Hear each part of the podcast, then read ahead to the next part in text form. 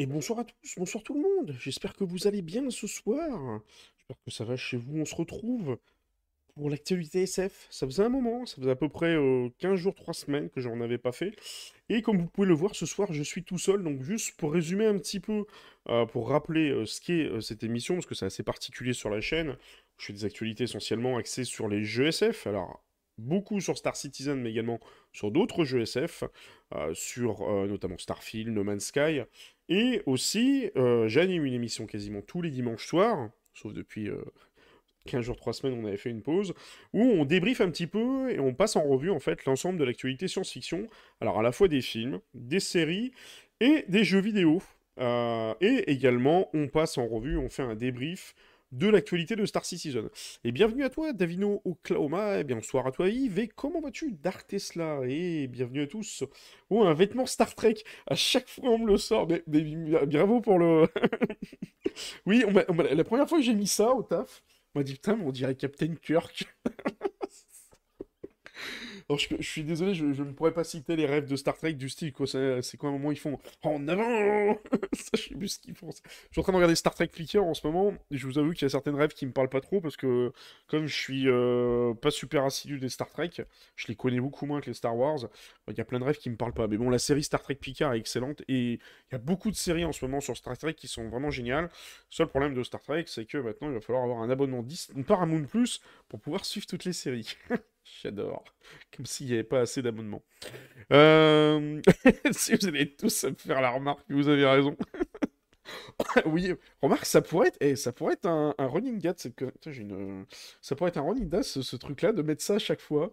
Je, vais le garder. Tiens, le problème, c'est qu'après, c'est des manches longues. Ça, cet été, je vais crever de chaud, ça va être horrible. Euh, donc, du coup, ce que je vous propose ce soir, on va faire l'émission en trois temps. La première, c'est qu'on va débriefer, euh, et bienvenue à toi Sam731, bienvenue à sur le stream. Euh, on va dans un premier temps débriefer euh, l'actualité science-fiction, à la fois des films, des séries, des jeux. Et ensuite, on va passer à l'actualité de Star Citizen. On va débriefer un petit peu euh, la totalité de l'actualité de la semaine. Donc, ce qu'on a sur le Comlink, les différentes news qui sont passées. Et euh, de ce que j'ai compris, peut-être sur les coups de 22h ou peut-être un peu avant, nous allons avoir Laird qui va nous rejoindre pour faire sa chronique, notamment sur, euh, sur un film en particulier. Donc, il va débriefer et ou sur un jeu, je ne sais plus. Enfin, il vous dira, je crois que c'est sur un jeu, sur un jeu de SF, et il vous donnera un petit peu son avis et tout. Donc, c'est un jeu qui est déjà sorti depuis un moment, mais c'est un peu le, concept en fait. Il, il, vous donne un avis un peu critique avec un peu de sel, parfois pas de sel, ça dépend, sur, sur un jeu ou sur un livre, même parfois sur un comics de SF. Par contre, malheureusement, Frisbee ne sera pas présent ce soir pour animer la partie chronique sur Star Citizen. Simplement pourquoi? Parce que j'ai prévenu les chroniqueurs tellement tard que je me suis dit, je vais pas leur faire ce coup-là. Genre, j'ai quasiment j'ai eu beaucoup de soucis pour organiser l'émission ce week-end et j'ai réussi à trouver un créneau pour le faire quasiment deux heures avant de faire l'émission. C'est pour vous dire que du coup, j'allais pas les avertir deux heures avant. Si vous êtes dispo, ça, le fait pas trop. Donc du coup, euh, c'est pour ça que je suis un peu euh, solo ce soir. Donc ce que je vous propose, c'est qu'on passe tout de suite, dans tous les cas, à l'actualité SF de la semaine.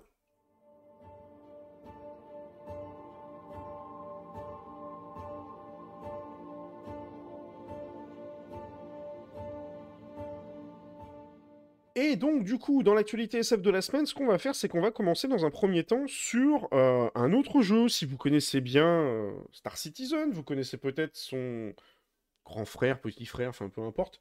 On va dire plutôt son grand frère, parce que lui, au moins, il est sorti euh, et fini, contrario de, Star Citizen qui est encore en, alpha, mais on n'est pas, pour, là pour verser du sel tout de suite sur, sur SC, vous inquiétez pas, j'ai ramené la salière après.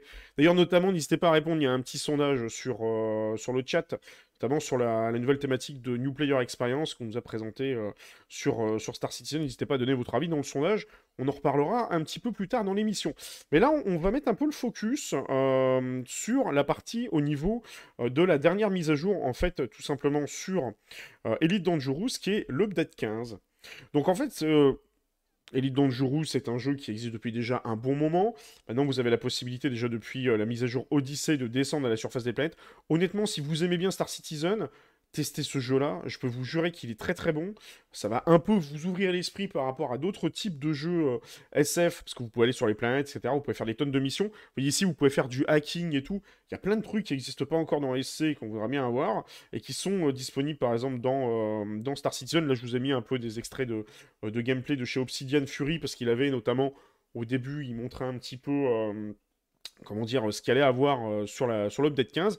Donc l'update 15 est sorti en fait depuis le 9 mai et euh, ça suit un petit peu l'histoire principale qu'il y a autour des euh, méchants en fait, si vous voulez, dans dans Man's Sky, non, dans Elite Dangerous, qui sont les Targoïdes. En fait, les Targoïdes, si on les revoit, vous les avez un petit peu au début. Euh, ils sont euh, juste là, ce sont les espèces, voyez, ces espèces de petits vaisseaux là euh, qui sont un peu bizarres. et en fait, ces, vaisseaux, du coup, sont amenés en fait un petit peu à attaquer ce qu'on appelle la bulle humaine, parce qu'en fait, vous êtes dans une, une, espèce de simulation de la Voie lactée.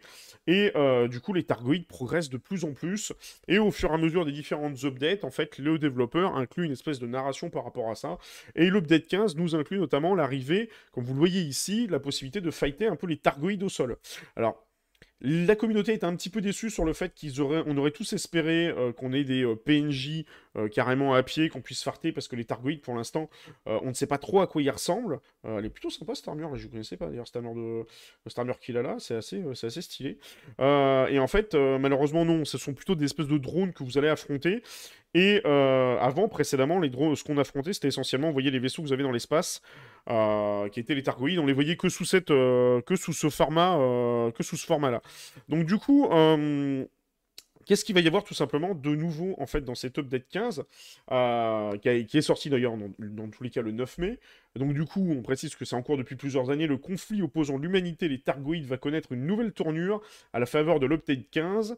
Donc on va prendre part en fait à des espèces de missions au sol pour réactiver des sites, un peu comme ce qu'il est en train de faire là. Vous allez pouvoir réactiver des sites, vous allez pouvoir euh, réactiver des, euh, terminaux spécifiques. parfois vous avez des espèces de bunkers un peu abandonnés, vous devez vous faufiler à l'intérieur. Euh, la jouer un peu stratégique parce que parfois il y a des ennemis qui sont un petit peu fourbes, qui vous attendent à certains endroits. Vous pouvez y aller tout simplement avec votre, comment dire, votre espèce de buggy un peu armé. Là, vous voyez, par exemple, il réactive des espèces de cellules d'énergie. Donc, il y aura des, petites missions comme ça qui seront proposées, mais dans le cadre, justement, euh, avec des fights face aux, euh, face aux Targoïdes, et notamment face aux espèces de drones que vous voyez directement ici à l'écran. Donc ça, ça va être un peu les nouveaux ennemis euh, qui, vont, qui vont exister. Et je peux vous jurer que ces ennemis-là vous font vraiment pas de cadeaux. Euh, les Targoïdes, honnêtement, c'est un peu du endgame, en fait, si vous voulez, sur... Euh, euh, comment s'appelle sur, sur Elite Dangerous. c'est franchement pas fait pour le joueur qui vient tout juste de débuter en jeu. Même moi, je ne les affronte pas. Parce que déjà en vaisseau, ils vous sortent de quasiment... Enfin, pas de contour, mais c'est le de wrap. de warp. et je peux vous jurer que vous faites pas long feu. Donc en général, sur Elite Dangerous, ce qu'il faut, c'est exclusivement en fait avoir ce qu'on appelle une, ingénierisation de ces vaisseaux. Donc en gros, vous avez certains composants qui sont un peu plus boostés. Euh, vous allez voir des espèces de PNJ qui sont les ingénieurs, ils vous surboostent certains composants, et ça vous permet surtout de résister un peu mieux euh, Targoïdes. Vous avez d'autres technologies comme les Guardians également qui vous permettent de, résister un petit peu à ça. Vous voyez, les environnements sont très sympas. Hein, ce que vous, euh, vous voyez, c'est quand même assez challengeant et tout, c'est super sympa. Donc c'est pour ça que je dis souvent, Elite Dangerous c'est un excellent complément à Star Citizen, et il est largement sous-estimé par rapport à ses capacités que vous pouvez avoir en FPS et par rapport aux missions, et par rapport notamment aux environnements et l'environnement sonore qui est extrêmement bien, bien développé en fait euh, du coup dans le jeu. Donc euh, du coup, il va y avoir ces espèces de, euh, missions supplémentaires. alors, remettre en marche justement une station ne sera pas chose aisée, parce que justement, vous allez avoir de la fois, à la fois faire de l'infiltration, utiliser des outils de réparation, et c'est un peu toutes les nouvelles missions qui, a, qui sont déclinées depuis Odyssey. Et notamment, dans l'espace, vous allez affronter un nouveau vaisseau, qui est le Targoid Glaive, qui fait son apparition. Donc c'est un espèce de, vaisseau qui est assez, enfin qui est encore plus efficace que déjà les autres vaisseaux Targoïdes, qui étaient déjà chiant comme pas possible. Et euh, en gros, il va pas vous lâcher. Il vous laissera pas repartir et il va vous désinguer. Euh, enfin, il va vous tirer dessus jusqu'à temps qu'il vous désingue. Donc, ce que je pense qu'à mon avis, c'est vraiment pour donner un challenge supplémentaire aux joueurs. Euh, qui sont déjà en fait tout simplement bien avancés au niveau des Targoïdes, en sachant évidemment que tout ce que vous faites dans le jeu, parce que c'est un jeu qui est multijoueur, quand vous repoussez les Targoïdes dans un système où vous aidez d'autres joueurs à repousser les Targoïdes dans les systèmes, vous faites reculer la ligne de front tout simplement pour l'ensemble des joueurs. C'est un petit peu ce qu'on pourrait avoir notamment et ce qu'on aura plus tard, on l'espère, euh, sur Star Citizen avec les Vandoul. Mais là, c'est super intéressant parce que c'est déjà disponible. Vous pouvez déjà vous, euh, vous friter avec ça. Donc honnêtement, si vous êtes nouveau joueur de Elite, je vous conseille vraiment de jouer avec d'autres joueurs. Vous avez plein de streamers sur Twitch. Moi, ça m'arrive de temps en temps de faire des streams sur Elite. Euh, vous avez des streamers comme par exemple euh, Elite Dangereuse qui m'avait déjà euh, raid, raid, plusieurs fois, qui fait souvent des raids du coup, enfin elle avait raid sur Twitch, mais elle fait aussi également des raids pour essayer de, détruire un peu les Targoïdes. Donc après, vous avez des corpos, des orgats, etc. qui, sont à, disposition, qui peuvent vous aider là-dessus. Des joueurs qui sont extrêmement expérimentés, parce qu'il faut vraiment des vaisseaux qui soient en fait assez costauds pour pouvoir taper euh, dans le tas et éviter de vous faire déglinguer la tronche en moins de 2. Donc voilà ce qu'on pouvait dire un petit peu pour euh, cette dette 15 euh, d'Elite Dangerous. Je l'ai téléchargé d'ailleurs il y a pas longtemps, c'est vraiment que j'ai pas joué à Elite.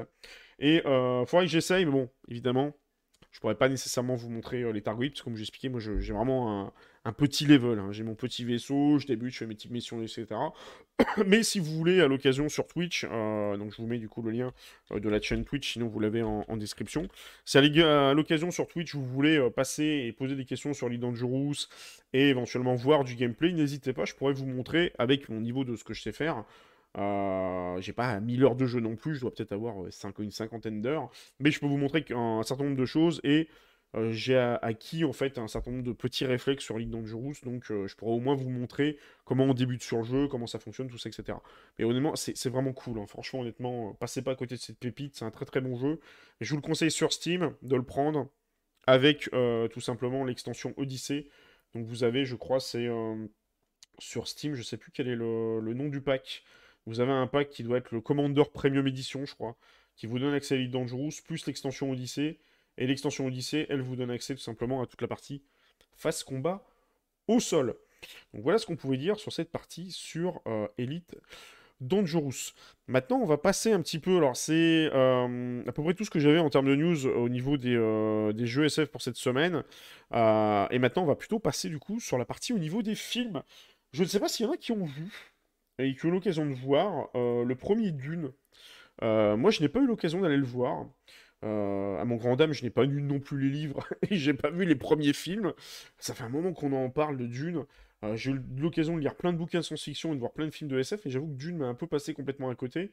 Euh, je sais d'ailleurs que dans Star Wars, notamment l'épice, qui, parce qu'il y a une notion d'épice à un moment dans Star Wars, on, entend parler notamment, alors je sais plus comment ça s'appelle, les méchants qui, qui font de la culture de l'épice, et qui est un peu une drogue. Euh, dans Star Wars. C'est un peu d'ailleurs un, espèce de, clin d'œil notamment euh, au film euh, Dune. Et en 2021, il y a eu notamment un espèce de, on va dire un rework, mais une, nouvelle version. Ouais, oui, et tu l'as trouvé comment du coup, Yves? Est-ce qu'elle était bien la première version de Dune? Est-ce que déjà tu avais vu les anciens Dune Est-ce que tu connaissais bien la saga ou tu as découvert complètement la saga Dune par l'intermédiaire des, nouveaux films?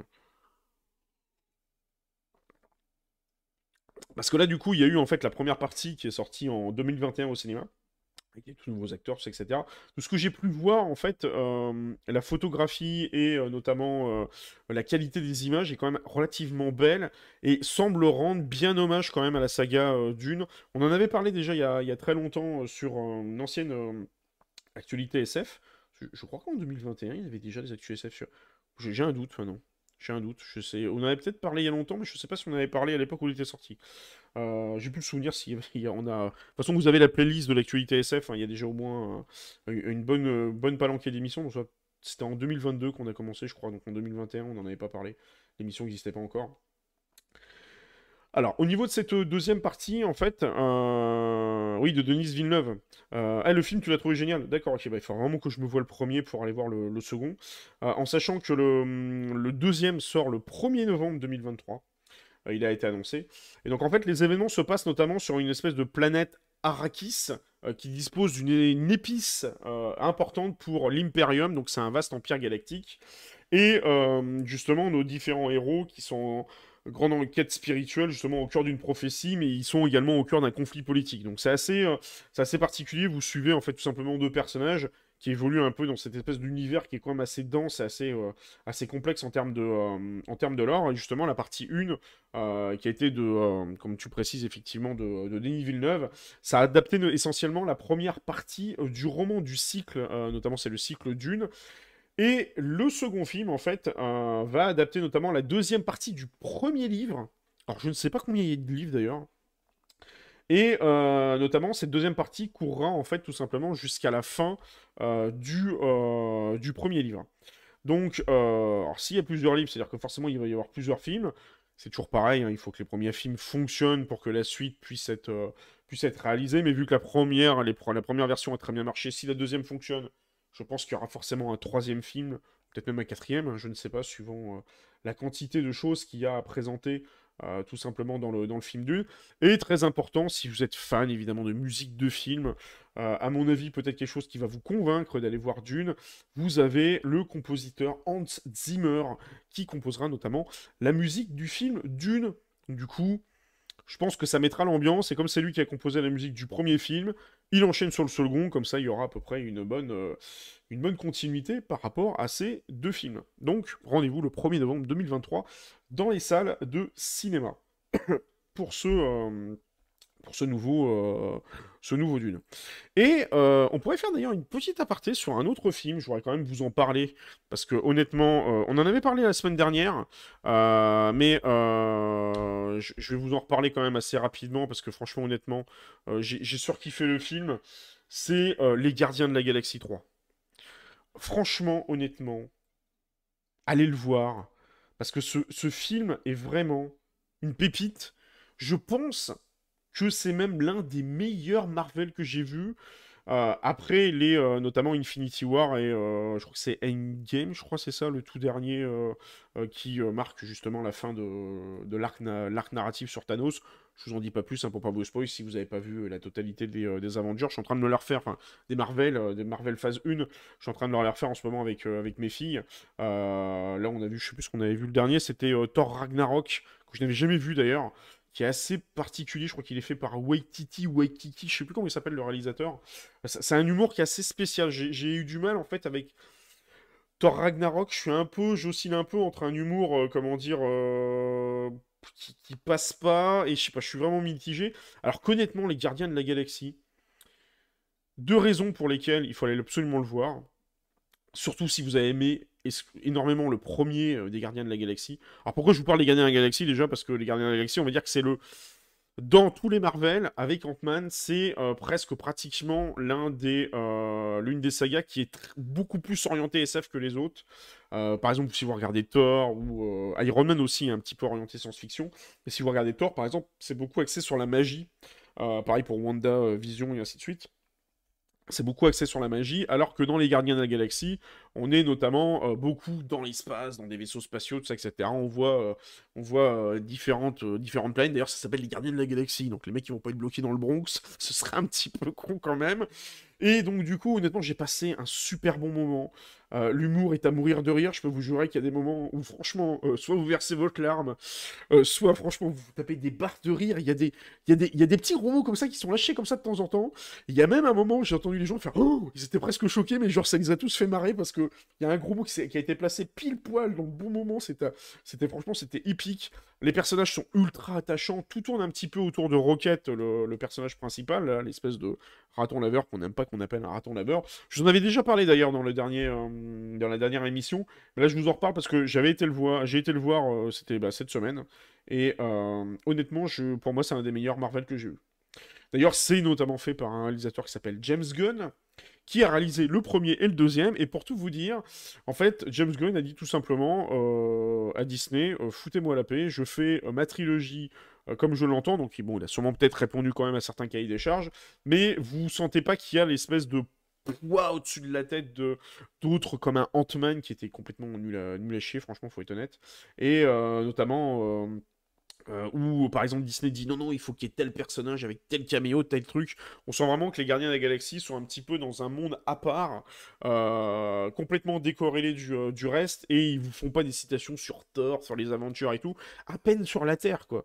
Il y a juste éventuellement Star Lord de temps en temps, on évoque qui vient de la Terre, mais ça s'arrête là quoi. Il n'y a pas c'est pas quand j'ai revu notamment par exemple le dernier Thor Ragnarok euh, ça n'a pas raté. À un moment, il se retrouve, euh, il se retrouve euh, à New York. Je veux dire, mais, mais merde, c'est pas assez grand l'univers Marvel pour qu'à chaque fois, les mecs se retrouvent toujours à New York. c'est pas, c'est, je sais pas, ça doit être la capitale de la galaxie, New York. les, Américains, c'est un peu comme tout le monde. Hein, quand vous faites un film, euh, vous êtes un peu nombriliste par rapport à votre pays, vous aimez bien le mettre en avant. Mais euh, c'est vrai que les Américains sont très forts là-dessus aussi. Hein. Les extraterrestres attaquent toujours l'Américain. Dans les films américains, ça rate jamais. Euh, quand ça attaque les autres pays, c'est juste pour les détruire et, et montrer. C'est un peu comme dans Mars Attack, c'est attention, ils sont pas gentils. vous voyez, nous, les Américains, on va sauver le monde. C'est un pour pareil. C'est un peu du. La, la, propagande en fait un peu, un peu américaine. Évidemment, les, les Marvel ne coupe pas à la règle par rapport à ça. Mais au moins, en fait, sur les Gardiens de la Galaxie, on sent vraiment un film déjà qui est extrêmement bien tourné. Des musiques qui sont choisies, genre, euh, si vous avez bien aimé, enfin, je ne vais pas vous les passer, hein, parce que je vais manger un, strike pour droit d'auteur, mais si vous avez bien aimé notamment les, musiques des premiers, euh, gardiens, espèce de musique, ça met un peu années 80 et tout, un peu pop folk, euh, qui franchement sont super bien choisis. C'est un régal. Je vous conseille ce film, c'est une pépite à aller voir au ciné. Je peux vous jurer que vous n'allez pas perdre votre argent. Évidemment, si vous avez aimé les premiers gardiens, vous allez aimer. Si vous n'avez pas aimé les premiers gardiens et vous n'aimez pas les Marvel, ben forcément, je vous doute que vous n'allez pas aller voir ce film. Donc voilà ce qu'on pouvait dire pour ce euh, petit gardien des galaxies que j'ai rajouté un peu comme un cheveu sur la soupe, mais je voulais vous en parler. On va passer plutôt maintenant sur la partie au niveau des séries. Et là, euh, je voulais vous parler notamment euh, de nouvelles séries qui arrivent sur Netflix. Alors souvent d'ailleurs, chaque, euh, chaque semaine, on fait un peu une, une, rétrospective sur les différentes séries un peu science-fiction qui arrivent sur les différentes plateformes. Et là, notamment sur Netflix, depuis un moment d'ailleurs, je vous tease et je vous parle de séries qui viennent Asie. Donc là, je crois que c'est sud-coréen, si je dis pas de bêtises. Et le niveau, honnêtement, des séries asiatiques de science-fiction est tout bonnement à tomber. Parce que franchement, je suis sur le cul quand je vois le level, je voyais un peu les extraits des images, etc. Alors pour ceux qui verront pas euh, l'émission en direct, hein, euh, qui, la verront peut-être en replay ou en podcast, j'attends aussi la suite de District 9 si tu connais. Oui, je connais District 9, il est très très très bon, euh, c'est un excellent, un excellent film. Et là, la série sur Netflix s'appelle tout simplement Black Knight. donc c'est une série de une production, d'ailleurs c'est bien une série, c'est pas un film, c'est une production originale sud-coréenne et donc de science-fiction et d'action qui a un petit peu, elle pioche des inspirations, vous allez voir, dans pour ceux qui le voient directement au niveau du trailer à l'écran, je vous le dis, mais pour ceux qui le, en podcast qui ne le verront pas, je vous décris un petit peu ça. Imaginez un peu des aspirations à la Mad Max, le transporteur, vous allez comprendre pourquoi, et ça passe un peu aussi par du Hunger Game. Donc ça fait un mélange assez particulier. Et euh, du coup, alors quel est le, pitch, euh, notamment euh, de départ sur sur, euh, sur, cette, euh, sur cette série. Euh, je crois d'ailleurs qu'elle est disponible. Il me semble que j'ai vu tout à l'heure, j'étais sur Netflix, elle est à peu près en 6 épisodes. donc on va dire en 2071, vous avez une pollution atmosphérique extrême qui a transformé la majeure partie de la péninsule coréenne. Voyez, se passe en Corée.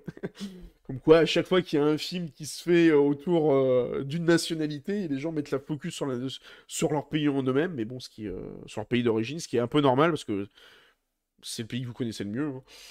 Et donc du coup, une pollution atmosphérique extrême a transformé la majeure partie de la péninsule coréenne en un, en un terrain vague et a éliminé tous les habitants, à l'exception de 1% d'entre eux. Déjà, vous voyez un peu le côté post-apo, un peu à la Mad Max. Et donc, les survivants euh, doivent un petit peu euh, porter des respirateurs et comptent sur les transporteurs et des livreurs spécialisés pour leur apporter leur fourniture, en particulier de l'oxygène frais, dont ils ont besoin pour rester en vie. Donc, vous voyez un petit peu l'inspiration euh, type, comment dire, transporteur. Ça va peut-être faire penser un peu pour, pour ceux qui ont joué, vous avez un peu cette notion-là de transporteur quand vous êtes dans comment ça s'appelle euh, Death Stranding. Donc d'ailleurs le 2 est annoncé pour la fin de l'année si je dis pas de bêtises ou début de l'année prochaine, je sais plus exactement. J'ai plus les euh, j'ai plus les dates en tête. Et donc du coup un jour, il y a un transporteur, qui est un peu un espèce de transporteur légendaire, qui s'appelle 5-8, ou 5-8, je sais pas comment il le prononce directement dans la série, qui rencontre un, garçon qui est nommé Savol, et qui souhaite devenir également lui-même transporteur. Et donc il décide de l'entraîner afin qu'il puisse réaliser son rêve dans un monde sombre et dangereux dans lequel il vit. Donc je pense que vous allez suivre un petit peu cette péripétie entre ces deux personnages. Alors c'est assez intéressant parce que vous savez, ça fait un peu... Euh, genre l'espèce de fils adopté et tout. Alors on retrouve un peu ce qu'il y a dans, euh, notamment dans, euh, dans The Last of Us, euh, qui est également aussi dans une espèce de série un peu... Enfin c'est un univers post-apo. Mais honnêtement, franchement, quand on regarde un petit peu les images là, où vous avez... Vous voyez par exemple, là ça fait très... Ça fait vraiment passer un peu aux images, un peu comme sur Dune, vous voyez, il y a cette espèce de d'énorme brume qui est un peu jaunâtre, et toute la colorimétrie du même type, un peu jaunâtre. Là on voit que qu'on a à l'intérieur des bunkers et tout, on a une colorimétrie un peu plus le bleuté et tout. Euh. Donc, franchement, ils ont, ça a l'air très bien joué, ça a l'air euh, très bien poussé au niveau de la colorimétrie. Par contre, évidemment, euh, je pense forcément, comme il s'agit d'un film d'action, moi pour avoir vu plusieurs séries et films, notamment sur Netflix, enfin plus des, films que des séries d'ailleurs. oui, j'avais peut-être vu une série coréenne, je crois. sur, sur Netflix, souvent, c'est extrêmement poussé, ça fait très... c'est, on, on, a un espèce de, mix entre, vous savez, des films très très, euh, action à l'américaine, mais on sent un peu le côté aussi, euh, comment dire, vous savez, les, films un peu euh, ninja et tout qu'on a, qu'on a du côté japonais. Je ne sais pas si citation en tête, mais vous en aurez sûrement d'autres mieux que, mieux que moi. Donc on sent vraiment cette inspiration-là, et c'est sorti bah, d'ailleurs le, 12 mai, donc c'est disponible dès maintenant sur Netflix. N'hésitez pas aller voir ce Black Knight, cette espèce de série post-apocalyptique. Alors, du coup, si on continue un petit peu euh, sur la suite des séries, et ensuite on va pouvoir passer du coup à l'actualité un peu plus sur Star Citizen, je te dis c'est assez court euh, ce soir au niveau, des, euh, au niveau des séries. Il s'agit tout simplement de la série, de la série Fondation, qui aborde une saison 2. du coup, par contre, là, évidemment, c'est sur Apple TV+. Alors si vous n'avez évidemment pas Apple TV+, vous allez avoir un petit peu de mal notamment à voir la, euh, la série. Et je pense que je vais mettre sur pause parce que connaissant euh, Disney, j'ai pas envie de me prendre un strike pour droit d'auteur. Ils sont assez tatillons euh, là-dessus côté, Disney. Mais du coup, la saison 2 va, devrait arriver en fait, devrait arriver notamment dans pas longtemps. Euh, alors, je sais plus, je sais pas si j'ai noté la. Je crois que c'est cet été, voilà. le premier épisode est notamment prévu le 14 juillet prochain. Et euh, notamment la saison 2 euh, mettra un petit peu en avant la fin de l'Empire. donc, pour ceux qui ne connaîtraient pas notamment la série Fondation, qui est quand même un des piliers de la science-fiction en termes de. dire, en termes de de livres, vous en avez plusieurs, vous avez tout un cycle qui s'appelle le cycle Fondation, qui notamment a été écrit par Isaac Asimov, Isaac Asimov lui-même qui a écrit le cycle des robots. Et bienvenue à toi, euh, Frédéric Strass, comment vas-tu? T'es super actif en ce moment, c'est top. Oui, je, fais pas mal de, vidéos et de live et j'essaie de reprendre un petit peu les, euh, émissions. Et donc du coup, euh, la série Fondation qui va avoir notamment sa deuxième saison. Donc pour rappel un petit peu l'histoire de Fondation, ça se déroule 22 000 ans dans le futur. Donc vous voyez que là, on est quand même. Je pense qu'à mon avis, en termes de science-fiction qui voit très loin, parce que ça se passe en théorie. Euh, alors, je, à vérifier, mais je sais pas si ça se passe dans la même ligne temporelle que nous. En tout cas, ça se passe 22 000 ans dans le futur. C'est relativement rare les sagas de science-fiction où ils vous mettent une, une pêche comme ça en vous mettant un, truc qui vous satellise euh, quasiment 22 euh, 000 ans dans le futur. Et donc on est dans une espèce d'un monde où les humains ont depuis longtemps abandonné la Terre, ils, visent ils, visent ils vivent, je vais y arriver, désormais sur des millions de planètes qui sont réparties un petit peu dans l'univers. C'est un peu le pitch que l'on a dans beaucoup de, films de science-fiction qui sont ce que j'appellerais des, space opéras galactiques, un peu comme ce qu'on a dans Star Trek. En fait, dans Star Trek, euh, les, euh, les humains sont un peu. Alors, ils ont quand même laissé le siège de Starfleet euh, sur Terre, hein. ils sont pas non plus complètement fous. Mais dans tous les cas, ils se sont étendus dans la galaxie et ils ont découvert en fait différentes civilisations à droite à gauche, même si à la rigueur, à la différence de, du cycle Fondation, dans Star Trek, il ne me semble pas que les humains aient colonisé d'autres planètes. Je crois qu'ils ont découvert d'autres planètes.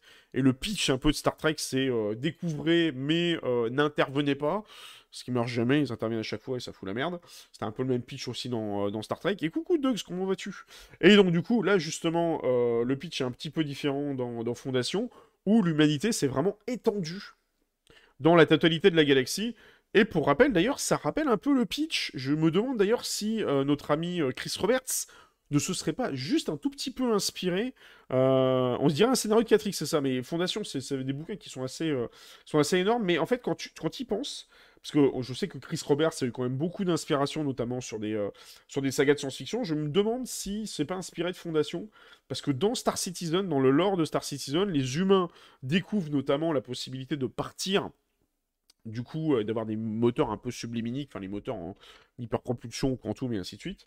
Euh, ils découvrent des points de saut, les fameux jump points, euh, et grâce à ça, ils s'étendent un petit peu dans la galaxie. C'est pour ça d'ailleurs que là, on a en ce moment, dans Star Citizen, on se retrouve sur Stanton et on commence pas sur Terre, par exemple. C'est un petit peu pareil d'ailleurs dans Elite Dangerous dont on parlait tout à l'heure, où vous avez un peu l'espèce de bulle humaine, parce que dans Elite Dangerous, vous avez une simulation de la Voie lactée, et on a la bulle humaine. Alors je sais plus d'ailleurs dans Elite Dangerous, euh, je, ne il me semble qu'il y a la Terre, mais j'en suis pas sûr. Euh, ça, il faudrait demander à quelqu'un qui est un peu plus spécialiste que moi au niveau du lore de l'île Dangerous. Mais en tout cas, la bulle humaine, ça a étendu. Alors, sur un secteur de la galaxie, sur un bloc du quadrant, alors que là, dans Fondation, elle s'est vraiment étendue sur la totalité, euh, comment dire, des, euh, de la galaxie. Euh, je sors d'une bêta de deux jours de Diablo 4, vraiment incroyable. D'accord, ok. Putain, la vache, Diablo 4, j'ai absolument jamais joué à Diablo 4. Alors, je vous en parlerai pas évidemment sur la chaîne, parce qu'il s'agit de fantasy, il s'agit pas de SF. J'ai vraiment d'accès sur la SF. Mais j'ai vu quelques streams et tout sur Diablo 4, et ça avait l'air assez, assez ouf, et crois qu'ils tiennent quand même assez, la dragée haute avec ce type de jeu euh, depuis les premiers Diablo. Et je ne sais pas de quand est sorti Diablo 3, mais je crois qu'il me semble qu'entre le 3 et le 4, il y a eu quand même plusieurs euh, années. Si je ne voudrais pas dire une connerie, je passe pas 10 ans ou un peu plus avant qu'ils en sortent à nouveau. Quoi. Euh, donc du coup, alors que l'empereur justement Cléon, qui est incarné par Léa Peace, qui règne sur cet empire galactique, on a le fameux docteur Henry Seldon, qui est spécialiste en psychohistoire, et en gros, la psychohistoire, c'est une espèce de science qui est capable d'anticiper les crises. En fait, vous avez un gars qui s'est dit, bah tiens, euh, je vais trouver un moyen, alors, je sais plus ce qu'il a fait exactement, d'arriver à cartographier en gros l'histoire de l'Empire de maintenant jusqu'à Milan. Donc jusqu'à éventuellement euh, sa déchéance et après ce qui va se passer après. Donc en fait, il a quasiment tout noté. Et euh, tout le cycle Fondation se base un petit peu là-dessus, sur la fameuse psychohistoire. Donc la particularité, c'est ça qui est assez malin, je trouve, de la part d'Apple d'avoir euh, pris notamment Fondation, c'est qu'en fait, vous pouvez très bien changer complètement d'univers à chaque fois, dans le sens où vous avez pouvez avoir une ou deux saisons qui vont se dérouler avec des acteurs, et après, en fait, dans les bouquins d'origine, il y a des fois où vous faites un saut de 500 ans, quoi. Donc, sauf si, les... sauf si dans, le... dans le bouquin, ils sont tous immortels, ce qui n'est absolument pas le cas, euh, il est fort probable que ça permette de renouveler les acteurs, et comme ça, ça évite de payer trop cher le cachet des acteurs. Mais bon, ça, on y reparlera juste après, parce que, en ce moment, je sais pas si vous êtes au courant de ce qui se passe, mais à mon avis, ça va être un peu compliqué pour les sorties de série. Euh, et donc, du coup, la fameuse psychohistoire, c'est une science qui est capable d'anticiper les grandes crises et qui prédit notamment la chute sanglante de la civilisation humaine et se lance dans un long périple avec un projet de sauver la civilisation des ténèbres. C'est un petit peu l'objectif de Henry Seldon. Et en fait, la saison 2 reprendra plus d'un siècle après les événements de la première. Donc, vous voyez, c'est ce que je vous dis. Entre la saison 1 et la saison 2, il y a quand même un siècle de différence. Donc, les gens devraient y avoir des nouveaux acteurs, je l'espère paraît très logique. Et ça continuera de suivre les événements qui doivent conduire à la chute de l'Empire Galactique. Donc il est fort probable en fait que dans la série 2, on voit notamment la chute de l'Empire Galactique. Moi je me souviens que j'avais lu à peu près le premier bouquin, j'en étais arrivé au deuxième. C'est assez costaud quand même à lire les, euh, les fondations parce que euh, là on est vraiment dans ce qu'on appelle, ce que j'appellerais la hard SF. Euh, c'est d'ailleurs notamment les premiers bouquins avec Isaac Asimov qui ont un peu inclus et mis en avant en fait ces nouveaux styles de science-fiction. D'ailleurs, j'étais tombé sur un. Si je dis pas de bêtises, je crois que j'étais tombé sur une vidéo de Game Next Door qui expliquait ça, notamment sur la. Euh, sur l'histoire et l'évolution de la, science-fiction. Là, je doute que l'audience US arrive à, suivre des pitchs avec des timelines de 500 ans. C'est effectivement un très gros pari, de... Oui, je suis d'accord avec toi. C'est c'est un gros pari de la part d'Apple là-dessus. Mais bon, la première saison, de presque j'ai compris, a pas été super bien reçue. Moi, personnellement, je l'ai pas vue. En plus, les bouquins, je les ai lus quand j'étais gamin, donc je me souviens pas de tout. Euh, je me souviens juste que je les ai jamais finis, parce que le gros problème, en fait, qu'il y a avec euh, les fondations, c'est que c'est très, très, très politique. Euh, si vous avez du mal à accrocher à Star Trek, ne vous lancez pas dans Fondation. Parce que c'est que des intrigues politiques, et on n'est pas dans un truc genre les gardiens de la galaxie. Hein. C'est du style machin, buter machin, attention, c'est des mini-histoires et tout, et des fois c'est pas facile à suivre, faut arriver à suivre l'arc et tout sur plusieurs sexes, c'est vraiment pas simple. Et, euh, mais par contre, c'est un excellent bouquin qui a au moins à lire une fois si vous êtes intéressé par le côté un peu hard SF, et c'est un petit peu ce que j'expliquais dans, je crois que c'est une vidéo de Game Next Door, si je dis pas de bêtises, que j'avais vu, euh, qui notamment mettait en avant l'espèce de scission qu'il y a eu dans les années 60-70, où avant la science-fiction, c'était un truc un peu gentillé, où on mettait... Euh, genre, en fait, il se faisait pas chier dans les années 60-70. Il voulait vous faire de la SF, il prenait de la fantasy, et il vous mettait ça avec des vaisseaux spatiaux. Et c'est bon, vous aviez de l'ASF. C'était un peu le pitch de départ. Et en fait, ce qui s'est passé, c'est qu'en fait, dans les années 60-70, euh, il y a notamment Isaac Asimov, il y a eu d'autres euh, écrivains qui sont arrivés euh, par la suite, qui eux ont dit non, non, mais nous, la science-fiction, maintenant, il faut que ce soit quelque chose de sérieux, et il faut qu'il y ait un peu cette connotation, cette connotation un peu philosophique, voire réflexion politique. Et c'est eux, en fait, qui ont un petit peu inclus, en fait, cette notion au niveau de la science-fiction, ils ont fait un peu cette espèce de scissure en disant maintenant, la science-fiction, voilà ce que ça va être pour les prochaines années. Et c'est pour ça que souvent on cite la science-fiction euh, comme quelque chose qui fait beaucoup des réflexions sur la vie. Par exemple, vous avez euh, notamment Don't, Look Up, pour ceux qui n'ont jamais vu le film sur, sur Netflix qui, qui explique. Alors c'est une science-fiction relativement courte, hein, ça, ça, se pose dans un, ça se passe même d'ailleurs dans une ligne temporelle euh, quasiment euh, dans le même siècle que le nôtre, où ça explique que voilà, attention, deux scientifiques ont découvert qu'il y a une comète qui allait atterrir sur la planète et qui allait tout péter, et qui essayent d'avertir les médias, et que les médias en ont juste rien à cirer, parce que ce qui les intéresse, c'est les dernières conneries sur TikTok et sur Twitter. Et sur, euh, j'en passe, de quel, comment dire, quelle politique a dit quelle connerie sur tel truc. Enfin bon, vous voyez les, les potins ragots, un peu comme ce que vous avez euh, sur, les, euh, sur les tabloïds anglais, quoi. Et donc, du coup, bah, ils sont là en train de se dire, mais c'est pas possible, c'est complètement débile. Et c'est de la science-fiction, en fait, ce film-là. Et euh, surtout, c'est de la science-fiction qui amène à réfléchir, à réagir, à se dire, mais tiens, est-ce qu'aujourd'hui, la société de consommation, est-ce que derrière, aujourd'hui, l'excès d'information des médias, etc., c'est des, des, axes de réflexion. Et souvent, les Star Trek sont un petit peu comme ça. Le, principal pitch de Star Trek, c'est du style, euh, bah, ça remet un peu en cause, vous savez, la colonisation euh, euh, qu'il y avait avec les colons, ou même, comment dire, les... on pourrait même aller plus loin, ça peut parfois aller sur de la politique, comme par exemple, est-ce que c'est vraiment l'ingérence des Américains dans différents environnements politiques, comme, comme on a, comme, comment dire, dans la guerre du Golfe, comme par exemple au Vietnam, et ainsi de suite. Et donc du coup, des, films comme ça, comme Star Trek, quand vous avez plusieurs niveaux de lecture, sont un peu de ce style-là. Et tout ça est issu un peu, on le doit d'ailleurs à Isaac Asimov, par rapport à ça. Et Fondation est très, très, très, très axé là-dessus. Donc euh, honnêtement, si vous avez un peu plus de mal avec ça, moi je vous conseillerais plus de regarder Clone Wars euh, côté Star Wars, donc la série d'animation, euh, qui met en tout petit peu en avant de la politique, mais pas trop, et ça reste plus digeste. C'est vrai que là on est vraiment dans la hard SF, notamment avec les, les films d'Asimov. Enfin, les, livres d'Asimov. Par contre, je ne sais pas d'ailleurs la série si elle a bien respecté cet aspect-là. Et c'est vrai qu'il y a des fois, euh, je crois que la première saison n'a pas été super bien, euh, euh, a pas eu, je crois, des, super audiences. Donc à voir si la saison 2 pourra faire un petit peu mieux là-dessus. Voilà ce qu'on pouvait dire un petit peu pour la partie, tout simplement, en fait, au niveau euh, de l'actualité euh, de, euh, de la semaine sur, sur Star Citizen. Et ce que je vous propose, tout simplement, c'est de passer à l'actualité. Non, on a fait l'actualité de SF. On va passer tout simplement à l'actualité, comment dire, de l'actualité de la semaine autour de Star Citizen. Et je me rends compte que je n'ai pas de transition. Je vais vous la faire tout de suite. Hop, Hop là, poum. Je fais ça un petit peu à l'arrache, je vous avoue. Et transition tout de suite, on passe à l'actualité Star Citizen de la semaine.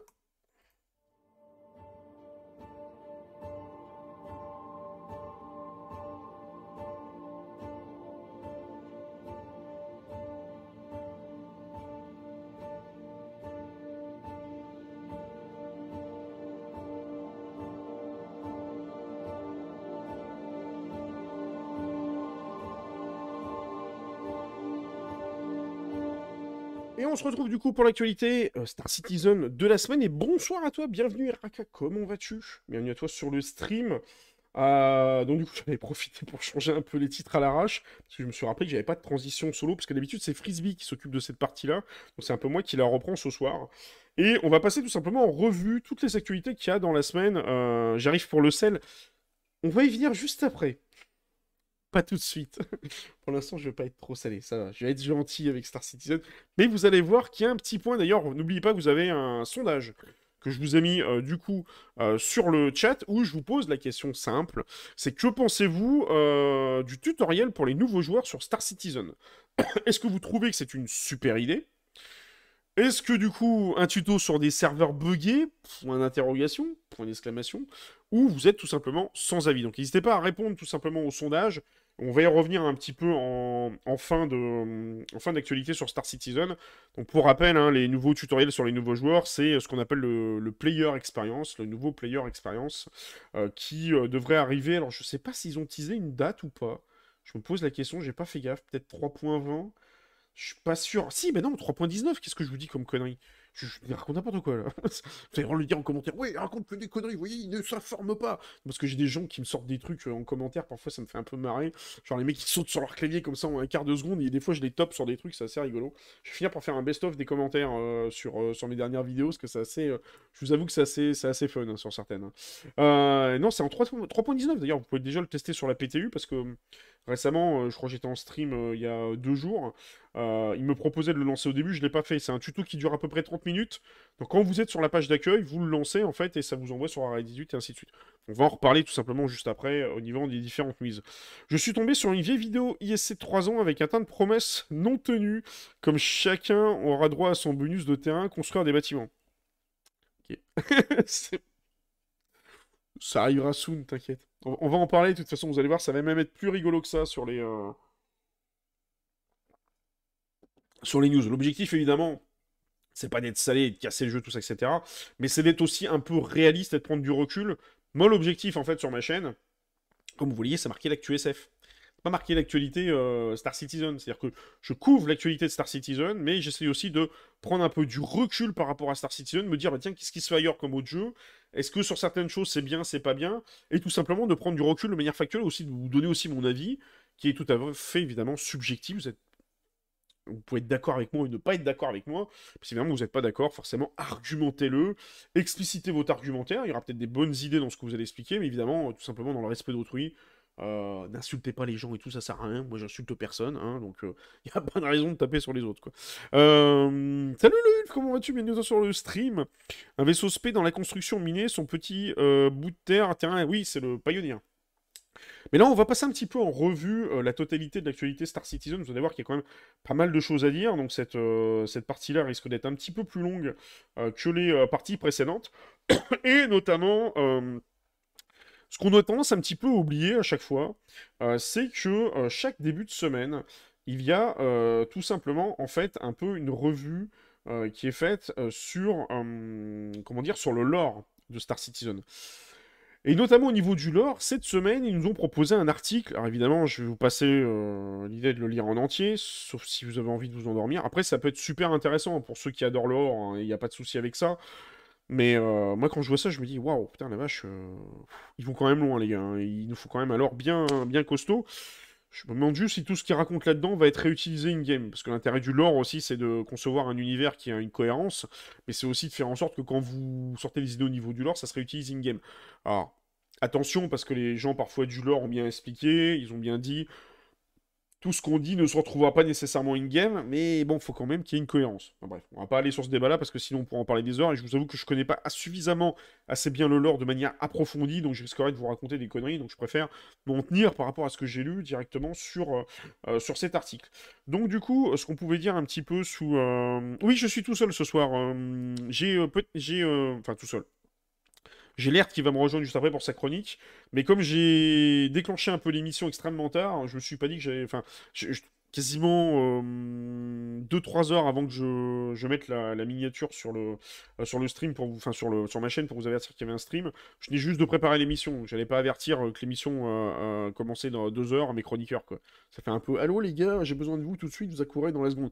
Ça le fait moyen, donc je me suis dit Bon, je vais y aller tout seul. Et il y a, coup de chance, l'air avait déjà une chronique de prête. Donc il m'a dit qu'il me rejoindrait peut-être sur les coups de, de 22 heures. Peut-être qu'à un moment il sera en lurk et euh, je ne l'entendrai même pas. Ce qui va, il va venir sur le vocal, hein, puis je le rajouterai du coup en, caméra juste en dessous. Mais du coup, si on revient un petit peu sur le, le prospecteur, en fait, euh, c'est un peu l'historique du développement, de la création du prospecteur. Donc, on vous explique, en fait, euh, tout. Euh, alors, c'est vraiment au niveau du lore, au niveau de la société MISC, comment ça s'est passé. Bah, tiens, bah, voilà, au moment où on parle le toit, l'air il débarque.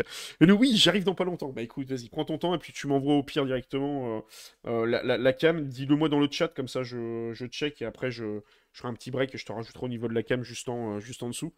Euh, et donc du coup, euh, en fait, il vous parle un peu de l'historique du développement, tout simplement, de, du prospecteur, euh, quelles idées ils ont eues, comment ils ont fait.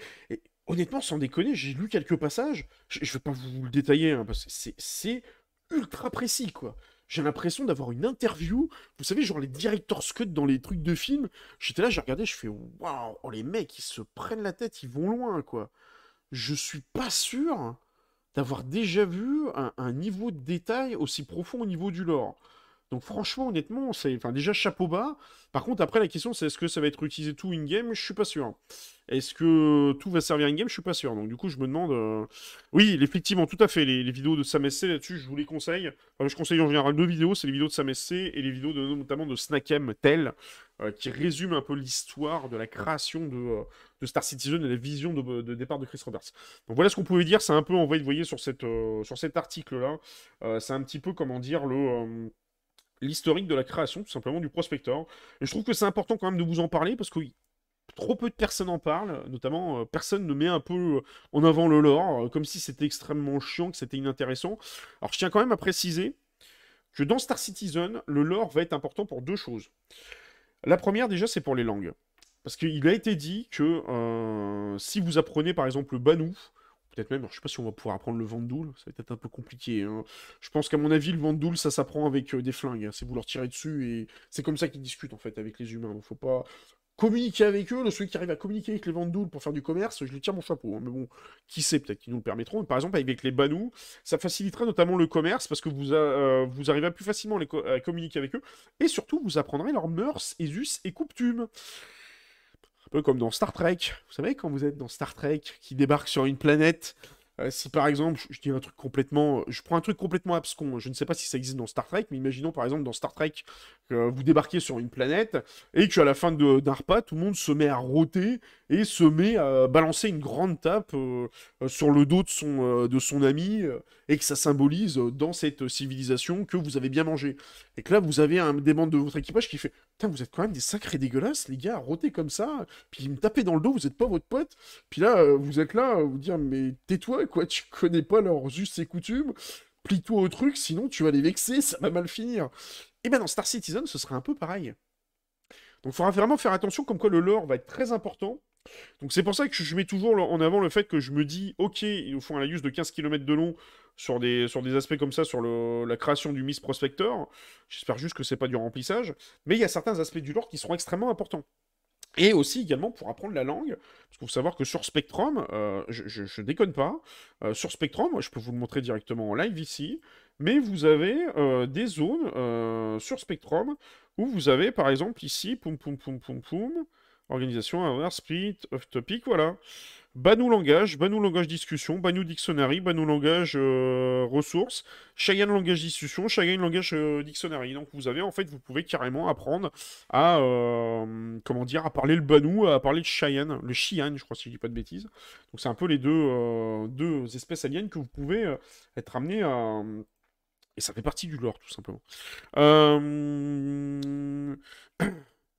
tu veux la vidéo que je t'ai parlé, une vidéo de 3 ans, mais on voit le tas de promesses toujours non tenues. oui, tu peux envoyer le lien si tu veux. Au pire, tu mets le lien sur le Discord à la rigueur. Hein, c'est pas, pas un souci. Hein, tu peux le mettre dans le général ou la section euh, euh, discussion sur Star Citizen, même à la rigueur. Quoi.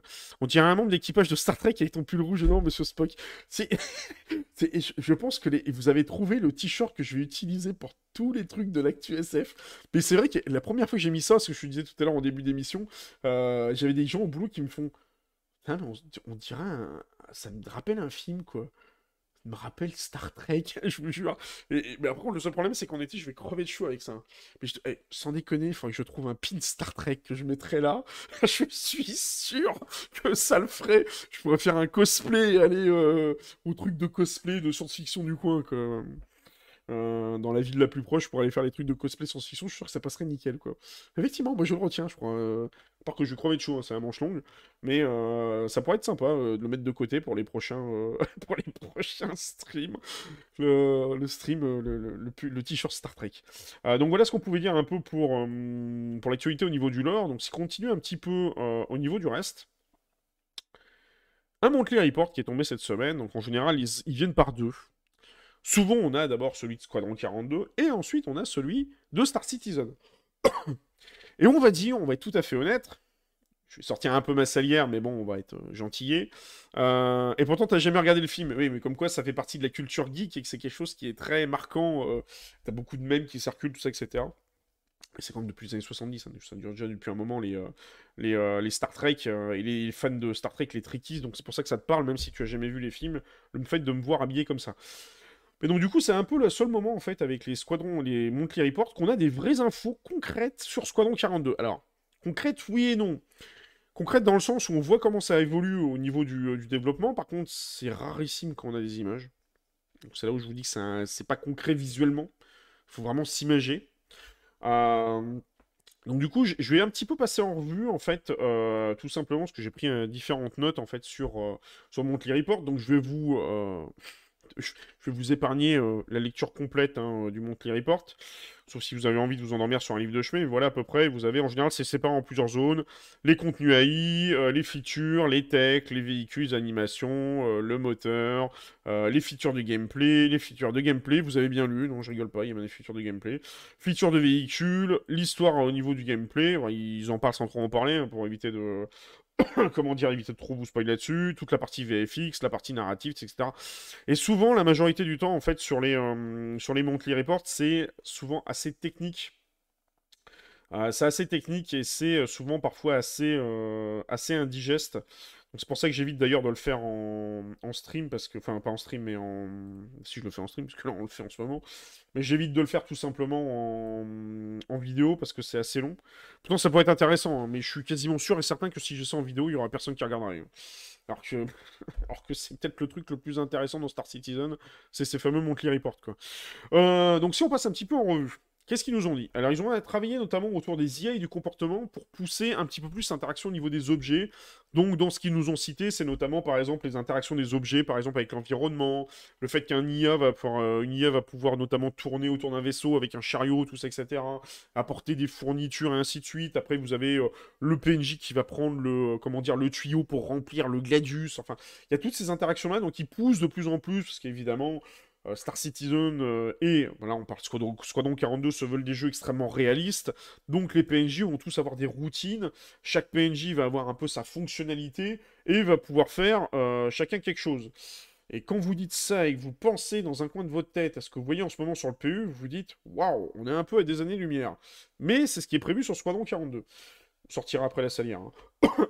Alors notamment par exemple dans les interactions que vont pouvoir avoir les IA, euh, moi je voulais, je vais aller jouer à un jeu qui n'est absolument pas buggé au développement ultra rapide et vraiment très beau, grâce en effet où je ne vois que par lui, et ce jeu s'appelle Elite Dangerous, non je déconne, je sais que tu joues à d'autres jeux, le Hulk, n'hésitez pas d'ailleurs à aller le voir sur sa chaîne, euh, sur sa chaîne Twitch, euh, pas pendant mon stream évidemment, vous me direz le voir après, vous lui ferez un coucou, c'est dommage je peux pas traîner entre YouTube et Twitch, sinon je t'aurais lancé un raid, mais du coup je sais plus à quel jeu tu joues, tu joues en ce moment. Donc du coup, euh, dans les euh, interactions euh, concrètes que pourraient avoir notamment les PNJ, vous avez par exemple l'utilisation du fusil sniper et la mise à couvert, c'est-à-dire qu'un PNJ va pouvoir notamment utiliser un fusil sniper, se coucher éventuellement dans les airs, tout ça, etc., et vous, vous loquer. Mais c'est pas notamment comme certains jeux où vous avez déjà un PNJ qui spawn à l'état sniper couché c'est vraiment un PNJ qui va prendre le fusil sniper, qui met des cartouches dedans, qui fait sa vie comme si c'était un vrai joueur, et qui se pose et qui se met en joue dans une zone spécialement euh, qu'il aura identifiée comme étant propice au snipe. C'est pour ça qu'on vous voyait ça, vous vous dites Wow, les mecs ils vont quand même sacrément loin quoi. Euh, bien sûr, d'accord, ok. salut GameTech, salut Carpi, comment vas-tu? Bienvenue à toi sur le stream, bienvenue à Carpi qui était venu d'ailleurs. Euh, GameTech sur les. Je suis désolé, je fais des apartés à chaque fois que quelqu'un débarque, mais bon, oh, dire bonsoir quand même aux gens quand ils arrivent. Euh, qui était venu notamment, euh, qui était venu notamment sur l'émission pour présenter son jeu Naturia d'ailleurs qui a beaucoup évolué, qui est disponible sur Steam et n'hésitez pas à aller le voir. Donc c'est un jeu découverte de la nature et un petit peu de survie découverte de la nature. Merci pour la pub, plein du bois de rien, le c'est normal. Il fait quand même beaucoup de choses d'ailleurs pour le Discord et il est très, extrêmement actif, le Hulk, que je remercie beaucoup d'ailleurs pour toute l'activité qu'il ramène sur le Discord en ce moment, parce qu'il y a souvent des gens en vocal pour jouer, donc notamment n'hésitez pas à venir sur le Discord. Je vais arrêter avec l'IALUS et on va revenir en Monthly Report. Donc, notamment, par exemple, vous voyez, c'est un petit peu les comportements des IA qui sont améliorés au niveau du Squadron 42. Donc, les IA pourront, par exemple, prendre un fusil sniper et se mettre à couvert. Donc, quand il vous dit qu'ils prendront un fusil sniper et se mettront en couvert, ils vont vraiment utiliser des zones dédiées euh, et propices au snipe. Euh, donc ça veut dire qu'une IA en fait aura vraiment conscience qu'elle a un fusil sniper en elle et que du coup elle doit se comporter euh, de telle façon par rapport à l'élément qu'elle a en elle donc elle va pas utiliser, elle va pas venir avec un fusil sniper juste devant vous pour vous shooter comme si elle avait un pompe, par exemple. L'IA est censée en être conscient. Est censé en être conscient. Parce que là, pour l'instant, c'est que du texte, hein, ce que vous voyez. Hein. Je ferais bien voir le concret avec des vraies images. Donc, on est obligé de leur faire confiance sur parole. Mais bon, ça, c'est un autre débat. Euh, on a notamment, euh, au niveau des comportements d'IA, vous allez avoir, par exemple, des IA qui ont un comportement plus agressif ou plus prudent. Donc ça, il se répète un peu, il radote un peu d'ailleurs les devs, parce que ça fait déjà un moment qu'ils nous en parlent de cette euh, notion, en fait, que certaines IA vont pouvoir être un peu kamikazes sur les bords, vont peut-être vous charger, alors que d'autres IA pour être un peu plus peureuse, elles vont se mettre un peu à couvert. Euh, aujourd'hui, est-ce que c'est le cas dans le PU pas vraiment. Je vous avoue que je vous avoue que j'ai. Enfin, je sais pas si vous vous en êtes rendu compte. N'hésitez pas à me le dire sur le, chat ou, en commentaire une fois que vous voyez ce live en, replay. il me semble pas que j'ai déjà vu des IA moi sur les bunkers par exemple avoir des comportements différents, me dire tiens cette IA elle est un peu maso et elle me rush alors qu'elle devrait pas, ou, ou celle-ci elle est un peu plus heureuse à se couvert. J'arrive pas trop à savoir par rapport au comportement qu'ils ont en ce moment. Je sais même pas si c'est implémenté ou pas en fait euh, dans, le, dans Star Citizen. Quoi. Bien, bien, merci. Si SC fait un tuto, ce serait cool, je pense, pour répondre à ton sondage. Bah, c'est ce qui est prévu, mais on va en parler après. Et tu vas rigoler. On va parler justement du tuto et vous allez voir qu'il y a un truc très symptomatique par rapport au tuto. Mais on y revient juste après. Euh, le déroulement, parce que là, je déroule en fait toutes les news de la semaine sur Star Citizen et on va parler de ça euh, au niveau du Star Citizen Live, qui est un peu le live qu'ils ont fait euh, vendredi. Euh, oui, clairement, il est très compliqué le jeu quand on débute. donc du coup, il y a des, des, IA qui ont un comportement un peu plus agressif ou un peu plus prudent suivant, suivant les différentes IA. Donc ça, ça donne un peu plus de réalisme, mais en fait, leur objectif, clairement, on va être, être honnête, en fait, l'objectif dans Star Citizen, c'est clairement de casser un peu cette espèce de barrière entre le PVE et le PVP, ce qu'on appelle du vrai PVX, c'est-à-dire qu'en gros, en face de vous, vous avez un ennemi, et, euh, c'est ce qu'ils voudraient, mais je sais pas s'ils vont y arriver, il voudrait que vous ne posiez pas la question de savoir si c'est un vrai joueur ou un PNJ, quoi. Vous dites c'est ami ou ennemi, et je tire à vue ou je tire pas à vue, quoi. Ou je dis coucou, salut, j'ai ramené le fromage et les pizzas. Ah, non, c'est une distribution de pruneaux, ok, bah je sors mon, je mon 747 et je tire dans le tas, quoi. Euh, donc c'est un peu ça leur objectif, d'où le fait qu'ils veulent faire en sorte d'avoir des IA qui sont un peu plus, euh, comment dire, un, peu plus réalistes au niveau de leur, de leur comportement. Donc ça c'est pour la partie IA. Euh, les autres informations qu'on a, c'est euh, donc là, vous voyez par exemple sur la partie euh, sur la partie IA, c'est sur cette partie-là, il y a compte feature, etc. Après, on a toute la partie au niveau du engine, au niveau du, moteur. Et là, vous avez d'autres informations qui sont qui assez intéressantes. notamment, par exemple, il y a un nouveau format de fichier. Donc là, on va rentrer un peu dans la partie technique, pas trop, vous allez voir. Hein. un nouveau format de fichier qui s'appelle le P4K. Enfin, c'est pas un nouveau format, c'est un format qui existe déjà. Mais en fait, euh, sur Star Citizen, vous avez un dossier, un dossier dans lequel est installé le jeu. Et en fait, dans ce dossier, vous avez un fichier qui s'appelle data.p4k. C'est souvent d'ailleurs ce fichier-là que je vous conseille de conserver quand vous voulez passer d'une live à une PTU, parce que vous copiez du dossier live à le dossier PTU, vous faites un verify et il vous télécharge juste la différence en fait au niveau du fichier. C'est tout simplement une espèce de base de données locale du jeu, euh, et c'est surtout ça en fait qui euh, charge le jeu. D'ailleurs, euh, Carpi vous en, en parlez mieux que moi, parce que tout ce qui est chargement euh, de jeux, tout ça, etc., optimisation, c'est souvent un gros, euh, un gros challenge, notamment sur des jeux où vous avez des maps qui sont assez ouvertes et assez grandes. Et du coup, il travaillerait sur un espèce de nouveau format de ce fichier pour accélérer notamment le chargement du jeu. Donc là, il nous en parle pour Squadron 42, mais évidemment, l'objectif, le code de base étant le même entre SC et Squadron 42, hormis que Star Citizen était multijoueur alors que Squadron 42 est solo. Mais il y a quand même une bonne grosse partie du code qui est partagé. Hein. Ils vont pas redévelopper. Ils sont assez sadomaso pour vous redévelopper deux jeux. Ils vont pas non plus vous redévelopper deux jeux. Ils vont faire deux codes complètement différents. Hein. Faut bien être taré dans l'industrie. Et les mecs de chez CIG se compliquent déjà assez la vie. Mais ils vont quand même se simplifier les, choses là-dessus. Donc ils ont prévu justement des chargements un petit peu plus optimisés. Alors, toujours pareil, hein, tout ce que je vous dis là, on ne sait absolument pas quand est-ce que ça va arriver sur, sur Star Citizen. Pour l'instant, c'est des fonctionnalités développées sur Squadron 42. Donc on peut que avoir nos yeux et nos oreilles ouvertes et dire waouh, c'est bien, c'est cool. Ok, bon, ben je retourne sur mon jeu. Hein. Euh, oui, c'est très compliqué l'optimisation, effectivement.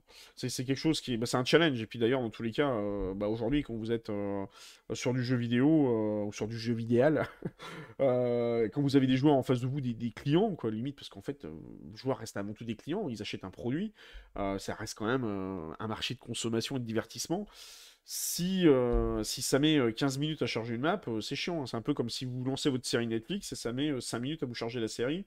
Vous allez vite passer à autre chose. Les gens aujourd'hui n'ont plus le temps, ne prennent pas le temps. Alors ça, on peut le déplorer évidemment, mais malheureusement, la réalité de la société est telle qu'elle, donc il faut optimiser les chargements pour que, entre le moment où la personne clique sur play et elle arrive et qu'elle joue, après, est-ce qu'elle va rejouer réellement Parce qu'après, il y a toute la phase de stuffing, tout ça, etc. Mais ça, c'est un autre débat. Euh, mais le moment où elle arrive vraiment in-game et elle commence à être immergée dans le jeu, il faut que cette phase soit la plus courte possible, tout simplement. Euh, alors, il y a notamment, pour revenir un peu sur la partie technique, il y a euh, l'optimisation qui est en cours. Enfin, il y a plutôt, pas l'optimisation, mais il y a un travail en cours de portage notamment de Star Citizen sur Linux. Bah, là, il parle de Scrodon 42 d'ailleurs, mais bon, vous avez compris, ça sera aussi le cas sur Star Citizen d'ailleurs, parce que sur une des dernières versions de la PTU, ils ont activé une fonctionnalité notamment de. Euh, euh, euh, de, tracking. Donc qui permet justement de voir sur quel système d'exploitation jouent les joueurs, et notamment sur les joueurs Linux. Parce que pour ceux qui ne connaissent pas trop l'environnement Linux, sur Windows, ben, vous avez Windows, vous en avez qu'un. Bon, vous n'avez pas vraiment qu'un, vous pouvez installer soit le 7, soit le 10, soit le 11. Bon, évidemment, maintenant, le 7, c'est fini depuis Jabal Lurette, il est plus supporté. Maintenant, le 10, ça va pas tarder d'ici un an, donc il va falloir passer au 11, et après, ce sera le 12. Mais il n'y en a pas 50. Sur Linux, les distributions, ce qu'on appelle les distributions, c'est un espèce de packaging qui comprend à la fois le noyau Linux et différentes surcouches, notamment euh, toute la surcouche, les SNET, tout ça, etc. Je vais pas trop rentrer dans le taille technique, hein, parce que moi j'ai fait de l'administration de serveurs Linux, mais l'objectif c'est pas de nous faire un cours là-dessus ce soir, évidemment, parce que sur coup vous allez tous partir en courant. Euh, mais euh, sur Linux, en fait, le problème c'est qu'il y a énormément ce qu'on appelle de distribution. Alors, la plus connue c'est Ubuntu, vous avez Debian, vous avez OpenSUSE, vous avez, vous avez Fedora, enfin vous en avez des tonnes et des tonnes. Et donc du coup, leur objectif c'est un peu, en ayant activé cette fonctionnalité sur la dernière bulle, notamment sur le PTU, de regarder un peu le panel et de faire une espèce de camembert et de dire voilà les joueurs sur Linux à quoi ils jouent et comment on va, on va optimiser l'installeur sur Linux. Ce qui prévoit notamment à ce que le jeu soit disponible sur Linux. Est-ce qu'il soit prêt, il prévoit qu'il soit disponible sur macOS? J'en ai foutrement aucune idée. Par contre, ce qui peut être très intéressant euh, de le mettre sur Linux, c'est que euh, derrière, ça peut être disponible sur des OS un peu comme SteamOS, qui est également dérivé de Linux. Et euh, je crois, si je dis pas de bêtises, qu'il me semble que SteamOS d'ailleurs est peut-être même installé sur le Steam Deck. Mais à revérifier, hein, je... faudra vérifier dans, les, euh, les, euh, dans tout ce qui est système installé de base sur le, sur le Steam Deck. Donc pour rappel, le Steam Deck, c'est l'équivalent d'une Switch, mais qui vous fait tourner les jeux Steam. c'est un peu mieux. Elle a moins d'autonomie, mais au moins pour vous faire tourner Elden Ring et Cyberpunk, grosso merdo assez bien. Alors que faire tourner Elden Ring et Cyberpunk sur Switch, on parle beaucoup de la Switch 2 en ce moment, qui devrait peut-être arriver d'ici un an ou deux. vous n'êtes pas couché hein, sur, sur, Switch, à moins que ça soit en streaming. Et c'est malheureusement pas le cas. Donc il va y avoir un, portage, début des travaux pour le partage sur Linux. Il travaille notamment, là, on va y un petit peu plus, on va s'éloigner un peu plus de la technique, on est un peu plus dans le, dans le concret. Euh, SteamOS et euh, de la base de Steam Deck. D'accord, ok, ouais, donc bah, voilà. Donc, euh, peut-être qu'un jour, peut-être que. Alors, je, sais, je, ne sais pas si vraiment vous me direz en commentaire ce que vous en pensez ou pas. Est-ce que c'est probable, plausible que euh, pour augmenter son parc de clients le jour où le jeu est release, euh, Chris Roberts décide de mettre le jeu sur Steam? Ce serait pas déconnant parce qu'il y a plein d'éditeurs qui ont leur propre launcher, parce que Star Citizen se lance avec son propre launcher, qui pourtant ont leur jeu sur Steam, quoi. Donc ce serait pas déconnant, quoi. Donc après, à la rigueur, s'il est sur Steam, euh, imaginez qu'un jour il puisse être sur un, un Steam Deck version 5 tant que Star Citizen sort, ou même Squadron 42, je vous avoue que ça serait quand même assez cool de pouvoir jouer à, Squadron 42 euh, sur, en, portable. Euh, je vous avoue que ça pourrait, être, euh, une excellente idée, et ça pourrait notamment faire une version un peu console sans être vraiment une version console. parce que sachez que sur Star Citizen, vous pouvez jouer avec, avec une manette. Hein. C'est prévu dans les options du jeu. et notamment, il continue, alors pour là être un peu plus concret, notamment in-game, il continue le travail sur les widgets, tout ce qui est au niveau les widgets de l'écran d'accueil de la Mobilas. Et d'ailleurs, je crois qu'à un moment, euh, euh, je crois que c'était dans le Star Citizen Live, on y viendra après tout à l'heure. Euh, il y a notamment, je crois que c'était Todd Papy qui a dit, mais il faut vraiment qu'on vire cette Mobilas de merde en ce moment. Parce que pour rappel, les technologies aujourd'hui, RE en off devant tout le monde, tu as les, tu as les dans Discord. Ok, d'accord, j'ai vu ça, je vais les mettre juste après. en fait, il faut savoir qu'aujourd'hui, la majorité de certaines technos sur Star Citizen sont en flash. Je ne rigole pas en flash. Ça m'a entendu, hein, la vieille techno Flash chez Adobe, quoi. C'est un vieux truc. Donc la mobilesse notamment c'est du flash, donc c'est vieillot, c'est pas opti, ça bouffe de la mémoire comme, euh, comme ouf. Et euh, maintenant il y a un peu le building blocks qui est un peu leur techno maison euh, qui est un petit peu plus amélioré. Et notamment la mobilesse doit passer complètement en rework et passer sur du building blocks. Et notamment le travail continu au niveau des, des widgets d'accueil, tout ça, etc. Alors j'ai l'impression qu'ils ont envie de finir cette mobilesse à fond avant de nous la mettre sur, sur le PU, histoire de faire un effet waouh où il y aurait toute la mobilesse d'un coup euh, par rapport à ça. Il finalise notamment le travail autour des radars et des reworks des HUD, donc ça veut dire que là c'est pareil, hein, tout ce qui est radar, FPS, tout ça, etc. Ils sont encore en train de le finaliser. Je pensais qu'ils avaient déjà fini les travaux dessus, mais il semblerait que non. Ils ont l'air. Alors est-ce qu'ils ont fini et que vous avez Chris Roberts qui est repassé quatre fois derrière et qui leur a dit vous me rajoutez ça, ça et ça, vous recommencez Ça on ne le saura jamais, mais c'est fort probable. Mais euh, parce que vous avez quand même présenté à la CitizenCon des versions des radars FPS qui étaient quand même assez avancées. Hein. Donc je sais pas ce qu'ils peuvent rajouter de plus, à moins qu'ils fassent du debugging, mais bon, le debugging va se faire sur SC, donc voilà quoi. Euh, non seulement je le vois sur Steam, mais aussi probablement sur console. Alors ça, c'est un grand débat sur console. Il y en a qui vont te sortir l'excuse de dire ouais, ça tournera jamais, c'est pas assez opti. Ouais, euh, quand tu vois des trucs sur Euro 5, une Unreal Engine 5 qui vont tourner sur console, pourquoi pas? Par contre, maintenant, je sais pas. Hein. ça, c'est, euh, je pourrais pas répondre à cette question de savoir si euh... 42 ce serait génial, mais est-ce qu'ils le feront? Je ne sais pas. En tout cas, c'est prévu sur Linux. Déjà, c'est déjà pas mal. Mais après, c'est quand même un gros. c'est quand même un gros travail hein, de, faire l'optimisation sur console. Euh, parce qu'après, il faut demander euh, les différents. Euh, comment dire Je sais plus, les kits de développement et tout pour les différentes marques de consoles, genre sur Xbox et sur, sur Sony. C'est pas, pas simple et je j'ai jamais vu passer une info de ce côté-là. Donc, tu vois, peut-être après, coup, on verra bien. Euh, oui, c'est vieux et lourd le Flash, oui, tout à fait. Mais il y a encore des interfaces en Flash là-dessus. Je crois euh, que ce qu'on sortira sur console. Les autres jeux de Chris Robert, c'était sur console, PS1, Wing Commander, Dreamcast. Bah, c'est possible, ouais, à voir. Mais je t'avoue que j'ai jamais vu de près ou de loin euh, une info passer là-dessus. Moi, personnellement, ça me dérangerait pas parce que ça répondrait à la, vision de Chris Roberts, qui est de se dire, de toute façon, le jeu, faut qu'il soit accessible au, un maximum de personnes. Donc euh, du coup, euh, ça serait un peu normal en fait euh, qu'il soit sur console. D'autres dans la communauté vous diraient tout simplement oh non mon dieu au secours pas les pas les consoleux parce qu'il y en a qui sont un peu allergiques aux consoleux. grand bien leur face mais bon bah oui bah ça, reste quand même des consoles donc donc voilà. hop je rajoute juste la cam de l'air vite fait et je vous reprends rapidous. Tac tac tac. Parce qu'il vient de m'envoyer sa webcam. Tac, comme je le vois qui vient d'arriver. Hop. Hop. Tac, tac, tac, tac, tac. Et je vais rajouter aussi l'incruste de son écran. Désolé, on fait un petit peu tout euh, en direct aujourd'hui. par rapport à ça, ça tombe très bien d'ailleurs que l'air que tu te retrouves euh, maintenant, parce qu'après tu vas pouvoir me donner aussi ton avis sur, euh, sur le New Player Experience, même si tu n'as pas eu l'occasion de tester, je pense qu'il y aurait, euh, tu pourrais apporter peut-être une... Tu pourrais me tempérer un peu sur mon sel aux, aux, besoins, besoins par rapport à ça. Je mets juste la capture de ton écran et je t'incruste du coup dans le live, comme ça vous avez l'air de qui est juste en dessous, donc tu apparais en caméra. Maintenant, tu ne peux plus te cacher tu n'as plus le droit de te cacher maintenant. tu, es, euh, tu es la vue de tout le monde sur le, euh, sur le stream. Euh, je sais pas tu t'es peut-être mis en mute, mais voilà, c'est pas grave, je te laisse finir tranquillement, tranquillement ce que tu étais en train de faire. Donc, pour revenir un petit peu sur la partie au niveau. pour revenir un peu à ce que je disais, du coup, je vais revenir, je vais reprendre mes notes, hein, parce que j'étais un petit peu perdu par rapport à la. par rapport au fil de mes pensées. Euh, je vous reprends tout de suite. Tac, je remets le chat ici. Je remets mes notes euh, juste là.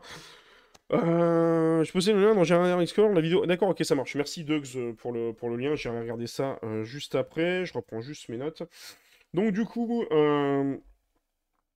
notamment bah, le fameux rework au niveau de la, de la la finition du travail autour des nouveaux radars, des reworks notamment des HUD des vaisseaux on sait qu'il est censé y avoir des, euh, HUD qui sont censés être un petit peu, euh, comment dire, euh, propres à certains constructeurs. Ça fait déjà un moment qu'ils ont parlé de ce truc-là et on attend toujours que ça arrive. Est-ce que ça va vraiment vous changer la vie de faire des, des, HUD propres à, chaque, chaque constructeur? Honnêtement, je pense pas. Je crois que c'est juste en fait du pignouchage en fait de vouloir faire des points de précision parce qu'honnêtement, dans Elite, ils en ont rien à cirer de ce genre de truc. C'est le même HUD pour tout le monde.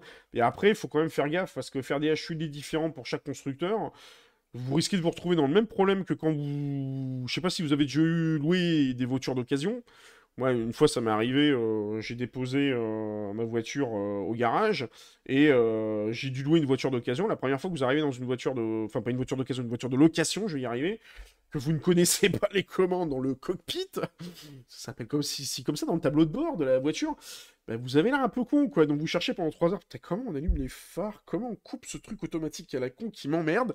Donc je me dis juste, j'espère que s'ils nous font des HUD différents dans chaque vaisseau, ils vont trouver un espèce de fil rouge conducteur, un fil conducteur entre chaque HUD pour qu'on s'y retrouve, que les items soient à peu près pareils et tout ça, etc. Parce que s'il faut apprendre à chaque fois la totalité du, vaisseau, déjà quand vous changez de cockpit, il y a des fois c'est pas simple pour trouver les boutons. Vous avez votre pote qui vous dit derrière, hé, eh, tu peux m'ouvrir la soute Attends, alors la soute, il est où ce foutu bouton à la con Ida... Euh, attends, vas-y, je descends, j'arrive, je te l'ouvre. ça ira plus vite. Parce que souvent, c'est un peu la merde. Donc j'imagine aussi dans les HUD, s'ils nous font ça, ça va être rigolo, je crois. Euh, je suis pas d'accord, les marques ont leur style, l'importance de chaque marque et sa propre patte. Oui, je suis d'accord, mais par contre, on va y parler sur la New Player Experience, c'est aussi un peu se compliquer la vie au niveau du développement c'est bien de vouloir pousser l'immersion, euh, mais il y a des fois. Je suis d'accord avec, euh, avec Frédéric Strass. Sur cette. Euh, attends, je vais juste. ton.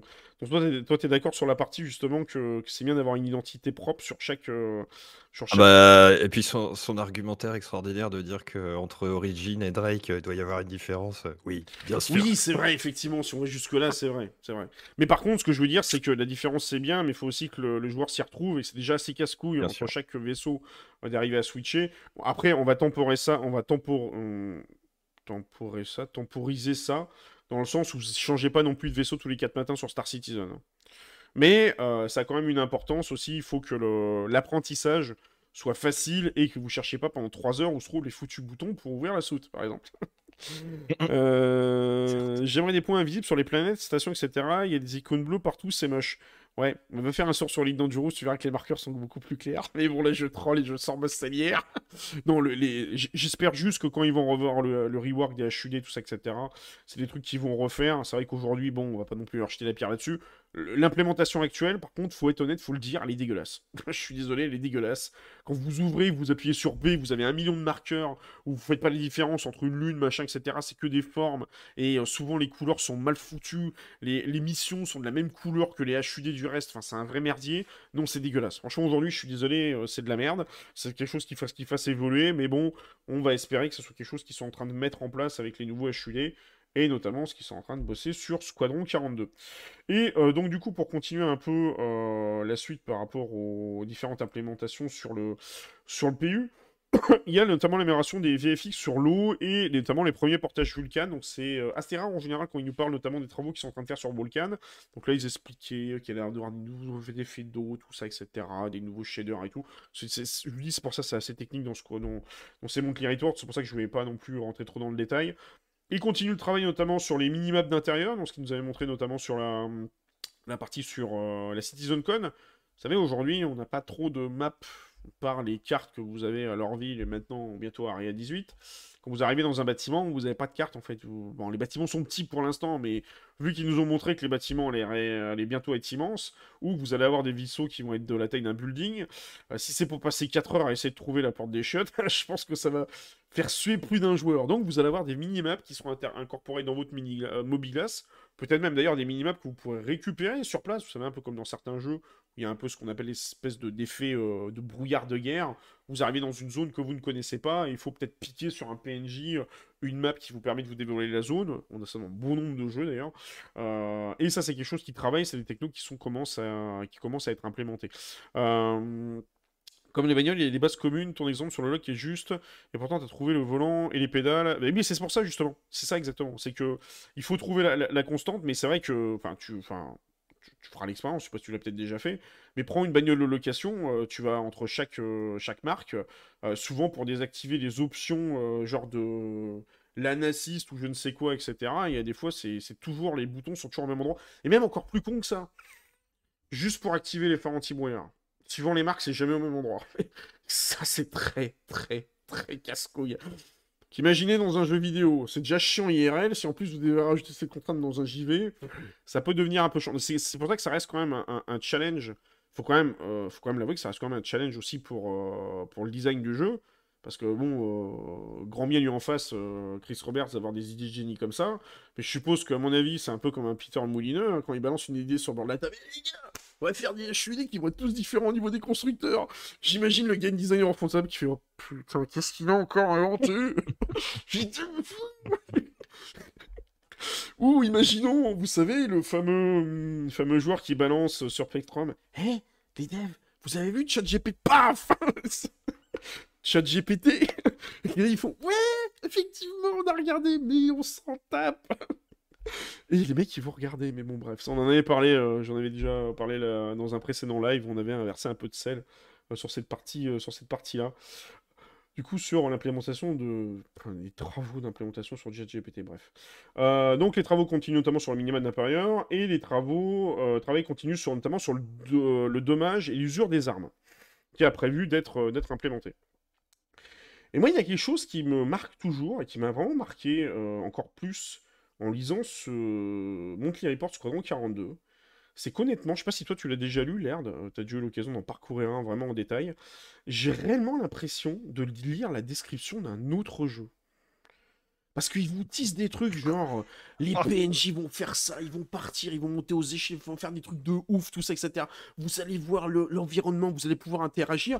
Et vous savez, ça fait un peu l'effet, euh, je, je, vais pas reprendre le, petit mème euh, de, de, No Man's Sky ou autre, où entre le trailer qui vous tisse des trucs de terre infinie, et quand vous arrivez dans le pays, vous lancez, et que vous voyez les PNJ qui sont debout sur des chaises et euh, qui sont en mode en mode complètement bugué contre un mur, vous faites ah ouais.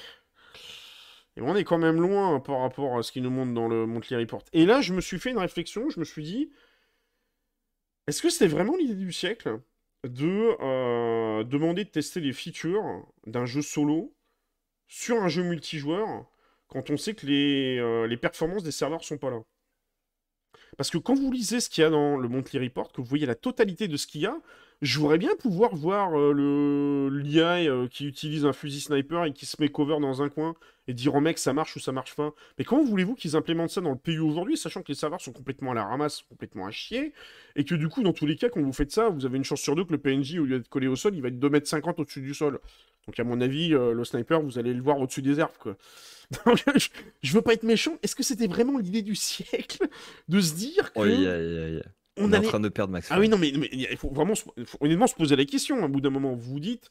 Parce que je, vous jure, quand vous lisez le Monthly Report, des features spécifiques de Squadron 42, il y en a un paquet. Et quand vous lisez ça, vous dites, mais jamais de votre vie, ça va venir dans le PU tant qu'on n'a pas des serveurs qui sont ultra performants, quoi. Parce que, genre, euh, les PNJ qui partent en escadrille, euh, qui se coordonnent, tout ça, etc. et tout. Mais comment voulez-vous que ça marche dans le PU Et surtout, le pire, c'est qu'il faut quand même pas oublier c'est que dans Star Citizen, ça reste quand même un jeu multi, qui est censé être synchronisé avec tout le monde, donc vous avez une contrainte supplémentaire que vous n'avez pas sur Squadron 42. Donc l'objectif quand même de, mettre ces trucs dans, le, dans, le, dans, Star Citizen, c'est quand même de, de, les valider, de les tester. Et aujourd'hui, mais c'est pas possible, quoi. Je sais même pas si avec le serveur meshing, il y a ne serait-ce que 1 huitième de ce qu'ils ont sur le, enfin, du PU qui va, enfin, du Squadron 42 qui va débarquer sur le PU. Je me pose vraiment la question.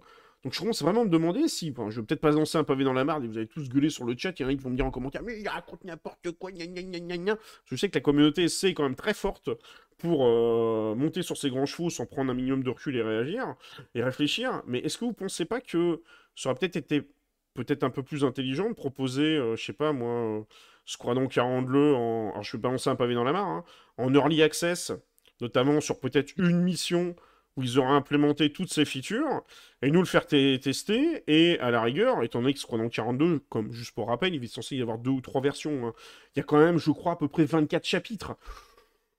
Même si vous foutez un chapitre, euh, au pire vous allez spoil le premier chapitre, rien ne vous empêche de mettre d'autres infos après euh, qui seront jamais spoil. Mais au moins vous allez faire tester aux gens les vraies features qu'il y a dans le jeu, quoi. Parce que j'ai l'impression que la moitié des features que vous avez sur, le, sur Monthly, euh, avant de les voir dans le PU, vous allez vous, vous allez devoir attendre un moment, quoi. Euh, bah, sauf avoir des serveurs dédiés. Sauf effectivement avoir des serveurs dédiés, mais tu les connais. Ils veulent vraiment se mettre dans leur objectif à chaque ah fois bah. toujours le mettre, c'est de se mettre dans le de se mettre dans la vision finale de la release. Vision qu'ils n'ont jamais parce qu'ils sont jamais dans le monde idéal de la release. C'est à chaque fois c'est leur souci. Chaque fois les mecs qui veulent de quelle idée à la con en fait. Vous allez franchement honnêtement posez-vous deux secondes. Et quelle est l'idée de génie de se dire je vais tester des barman dans des serveurs qui marchent pas. D'ailleurs, ça n'a pas raté. Les barman, ils ont marché peut-être la première fois qu'il y a eu une implémentation. Maintenant, trouvez-moi un seul barman qui fonctionne sur le PU. Comment voulez-vous que la fonctionnalité ah, bah. validée, la fonctionnalité marche dans cette situation? Vous pouvez pas. Alors que justement, ça fait partie des interactions. À quel moment vous avez des vrais PNJ avec lesquels vous pouvez discuter et avoir des vraies histoires, à part les, les quatre mêmes que l'on a depuis une éternité sur le PU Il n'y en a pas, parce que ça fonctionne pas. Et parce que si ça fonctionnait, ça plomberait encore plus les serveurs qu'aujourd'hui.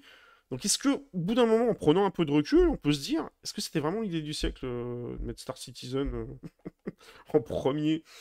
Je commence sérieusement à me poser la question, quoi. Euh, et c'est un jeu de niche, faut se donner les moyens de dresser la bête, sinon faut rester sur Fortnite. Ah, tu, parlais par rapport à quoi du coup, du coup Sur je... tes... Je crois que c'était sur tes, HUD de, de vaisseau. Ah oui, oui, mais alors attention. Attention. Faut c'est certes un jeu de niche, mais euh, faut quand même rappeler que Chris Roberts n'est quand même pas sadomaso au point d'en faire un jeu euh, de hardcore gamer. Juste pour rappel, il nous a quand même montré la dernière fois que ses filles jouaient à, ce donc, à Star Citizen. Donc c'est qu'il a envie de montrer en disant ouais mais deux gamines jouent à Star Citizen, oh parfois sont un peu frustrées parce que j'arrive pas à faire certaines choses, c'est qu'il veut clairement que même si effectivement c'est une niche dans la thématique, mais il veut que dans cette thématique il touche un maximum de joueurs. Imaginez demain si vous avez un projet comme, euh, comme SC, si vous dites bah il faut que je touche euh, autant de joueurs que ce qu'il y a sur Eve Online, vous avez vite fait faire couler le projet, quoi. Euh, la question qui me tarde est de savoir si tout le dev qui est fait sur le, sur PNJ n'est pas une perte de temps avec l'arrivée des IA au gros potentiel, le prompt IA pourrait changer la donne. Après, ça, ce serait un autre débat, effectivement. C'est vrai que là, je suis pas assez expert sur le sujet, donc je pourrais pas rentrer dans ce débat-là. Mais c'est vrai qu'effectivement, euh, par rapport aux idées qu'il y a de départ et les implémentations actuelles des PNJ, est-ce qu'il peut être fait notamment avec d'autres technos? Et là, on pourrait revenir au débat qu'on avait eu. Euh, il y a quelques jours de faut-il prendre une techno euh, D'ailleurs, tu pourras même répondre à cette question. Du coup, l'air de. Sûr que c'est une question que tu as eu d'en voir dans, bon, nombre de projets. Quand tu es face à une situation, c'est faut-il prendre une solution fournie par un tiers ou faut-il développer sa propre solution? Et à chaque fois. Ah bah alors, Ouais, bah, bah, c'est simple, hein, c'est savoir est-ce que le, le tiers en question est plutôt euh, comment dire, bien positionné sur le marché ou est-ce que euh, tu as la possibilité de le concurrencer? Parce que dans, dans une boîte où j'étais, euh, qui était une boîte de BTP, les mecs ont pensé à un moment qu'ils pouvaient être meilleurs que un leader du marché qui s'appelle AutoCAD. Et, mmh. ils ont essayé de, de, faire un pan de leur logiciel, et puis évidemment ça s'est cassé la gueule, et ça a coûté une fortune pour rien. Quoi. Mais oui, il faut être pragmatique. Tout à fait, oui. Et c'est vrai que c'est toujours une, une question compliquée, c'est la question que tu avais posée notamment. Alors, il y avait eu aussi des réponses historiques parce que le, choix notamment de, CryEngine euh, par rapport à Unreal Engine, c'est tout simplement qu'au début du projet, ben, Unreal Engine n'existait pas.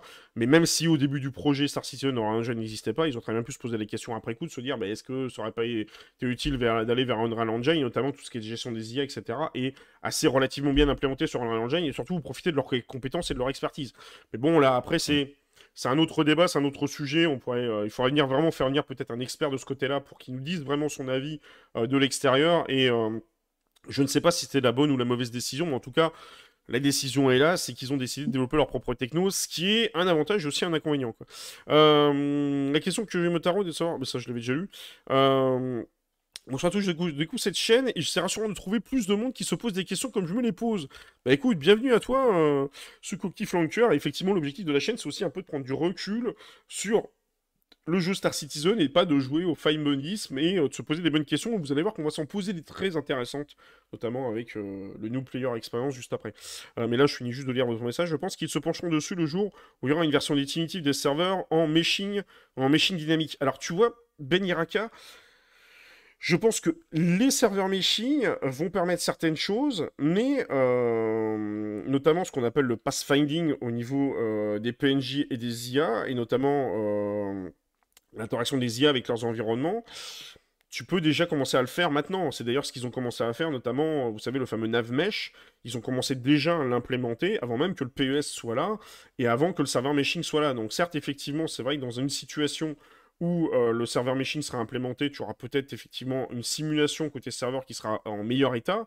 Mais c'est vrai que tu te tires aussi une balle dans le pied parce que j'imagine les devs de chez côté Squadron 42 qui se disent Bon bah les gars, on a besoin de testeurs sur les nouvelles IA.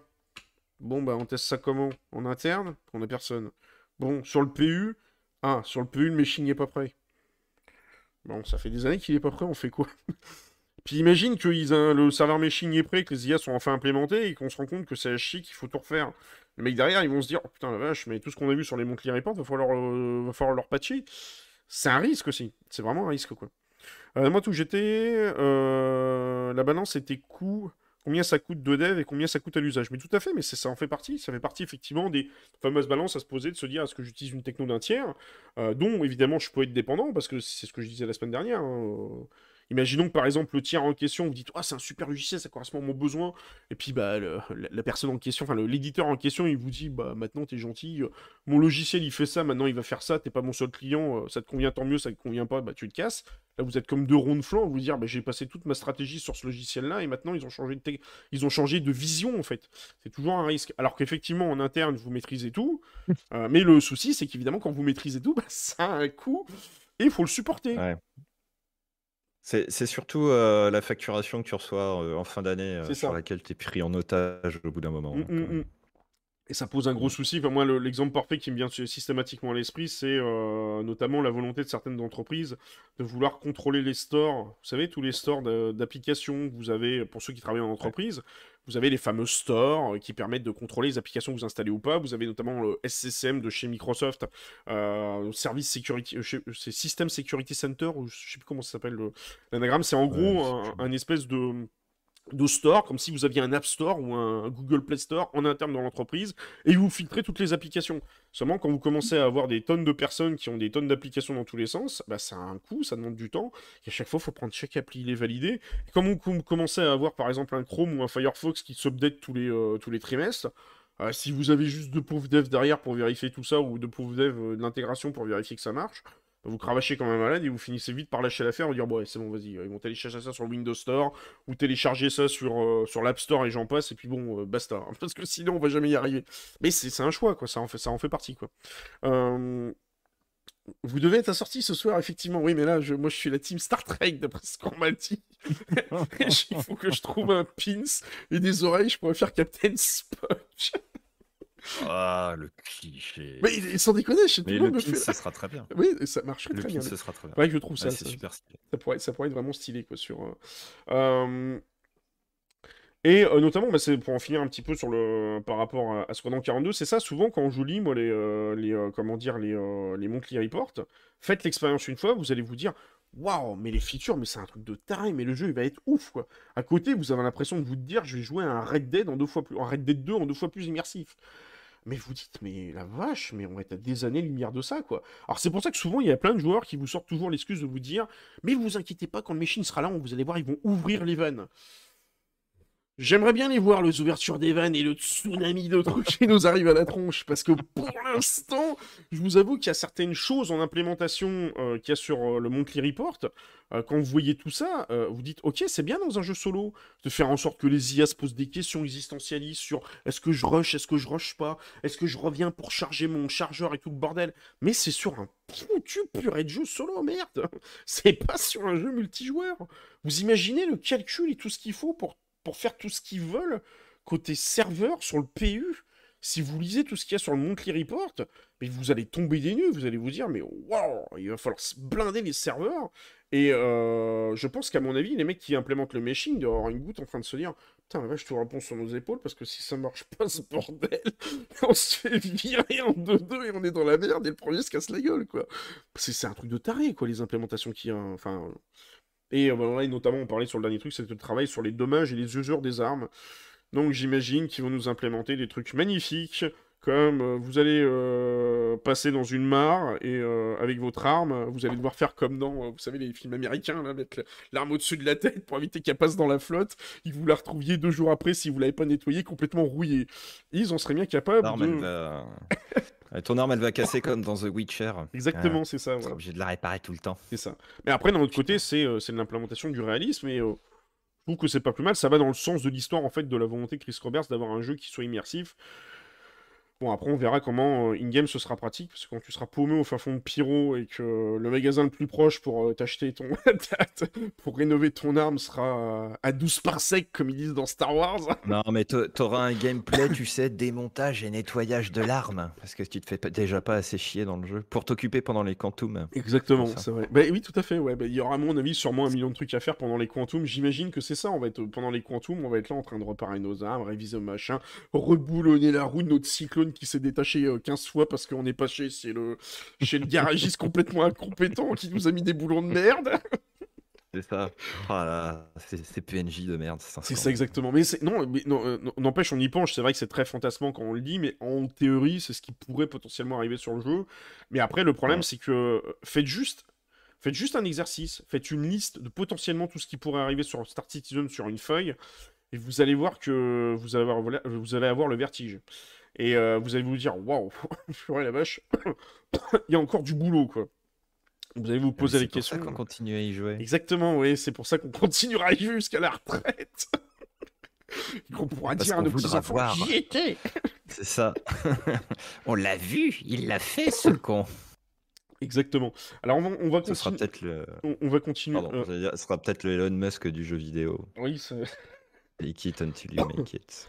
Alors, on va continuer rapidement sur le reste de l'actualité Star Citizen et après, je, vais, je, laisserai, la, je, laisserai la, parole du coup à l'air pour, pour sa chronique. Euh, on va parler rapidement. Il y a un autre article, c'était le 3.18 Test Universe Champion, où en gros, on va dire que sur une page, ils ont un peu mis en avant les joueurs qui ont le plus testé euh, la PTU, etc. Et tout. Donc, suivant les catégories, ils ont dit euh, tel joueur, il a fait beaucoup de de salvage, tel joueur, il a fait beaucoup beaucoup de missions de ce type-là, tout ça, etc.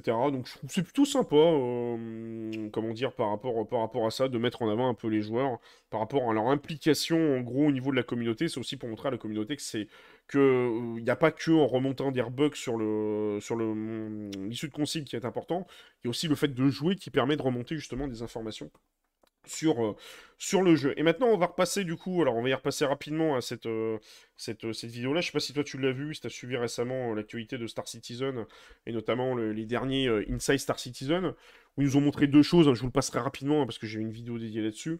Il y a eu la présentation des, des fameuses. de l'évolution et de la diversité des colonies. Donc en fait, aujourd'hui, ils ont la possibilité, euh, donc il y a un lead artiste qui était présent, euh, d'implémenter beaucoup plus de, euh, d'assets de colonies, où il va y avoir beaucoup plus de variétés qui va arriver en 3.20. donc ils nous montraient des jolis paysages, etc. Enfin, tu connais, hein, c'est la fameuse, le fameux mm. effet waouh de, de SC, où à la de ça, vous dites, vous en prenez plein les yeux, vous dites, waouh, les colonies sont magnifiques mais vous savez toujours pas ce que vous allez y foutre dans ces colonies et qu'est-ce qu'il va y avoir comme valeur ajoutée d'avoir une colonie près d'un plan d'eau ou une colonie dans la neige. Mais ça, forcément, comme c'est un lead développement artiste qui intervenait, c'est pas lui qui va répondre à cette question. Mais là, ça va revenir un peu sur. Euh, c'est pas du sel, hein, mais c'est pour moi un peu presque de la, logique et prendre un peu du recul aussi par rapport aux informations qu'il nous fournit. C'est pas juste les gober en mode Oh, c'est beau, c'est magnifique, des nouvelles colonies. Oh, puis c'est tout quoi. Faut aussi se poser. non mais c'est vrai, on, on, est il tous est déchaîné. il est déchaîné. On est tous un peu béat comme ça. Oh, qui est beau. Tu sais, on dirait, vous savez, les euh, comme, euh, comme ouais, bah mec, on, on, agite un hocher devant ses yeux là. Oh, il est beau le hocher. Bon, d'un moment, il sert à quoi ton hocher quoi? ça. Euh, et donc du coup, ce, qui, ce que je trouve un, peu dommage, et c'est un peu ce que vous expliquez dans ma dernière vidéo, notamment sur les, les ma proposition de, de refresh de la communication de, de, de CIG. Oui, j'ai osé, euh, l'air j'ai fait une vidéo dédiée où euh, j'évoque la possibilité de, de, revoir, de faire un rework et un refresh de la com. Et c'est vrai que ce genre de vidéo, c'est bien, c'est sympa, mais, mais les gars, oubliez pas que vous parlez à des joueurs. Et euh, on veut aussi savoir, alors je sais pas vous, hein, peut-être que vous ça vous plaît et euh, peut-être que les gens se complaient là-dedans, mais euh, faut quand même pas oublier qu'on joue à un jeu et qu'on vous dit bah ça va être pour la 3.20, ok, c'est bien les plans d'eau là, mais ça va me servir à quoi d'avoir de la flotte à côté d'une colonie? À part me dire c'est war, je suis pas sûr que j'ai le temps de faire l'effet Waro quand j'aurai 3 PNJ avec un afmesh buggé qui vont me tirer en mode snipe à travers les. à travers en mode omniscient à travers les, à travers les trucs. J'aurai pas le temps de regarder le décor.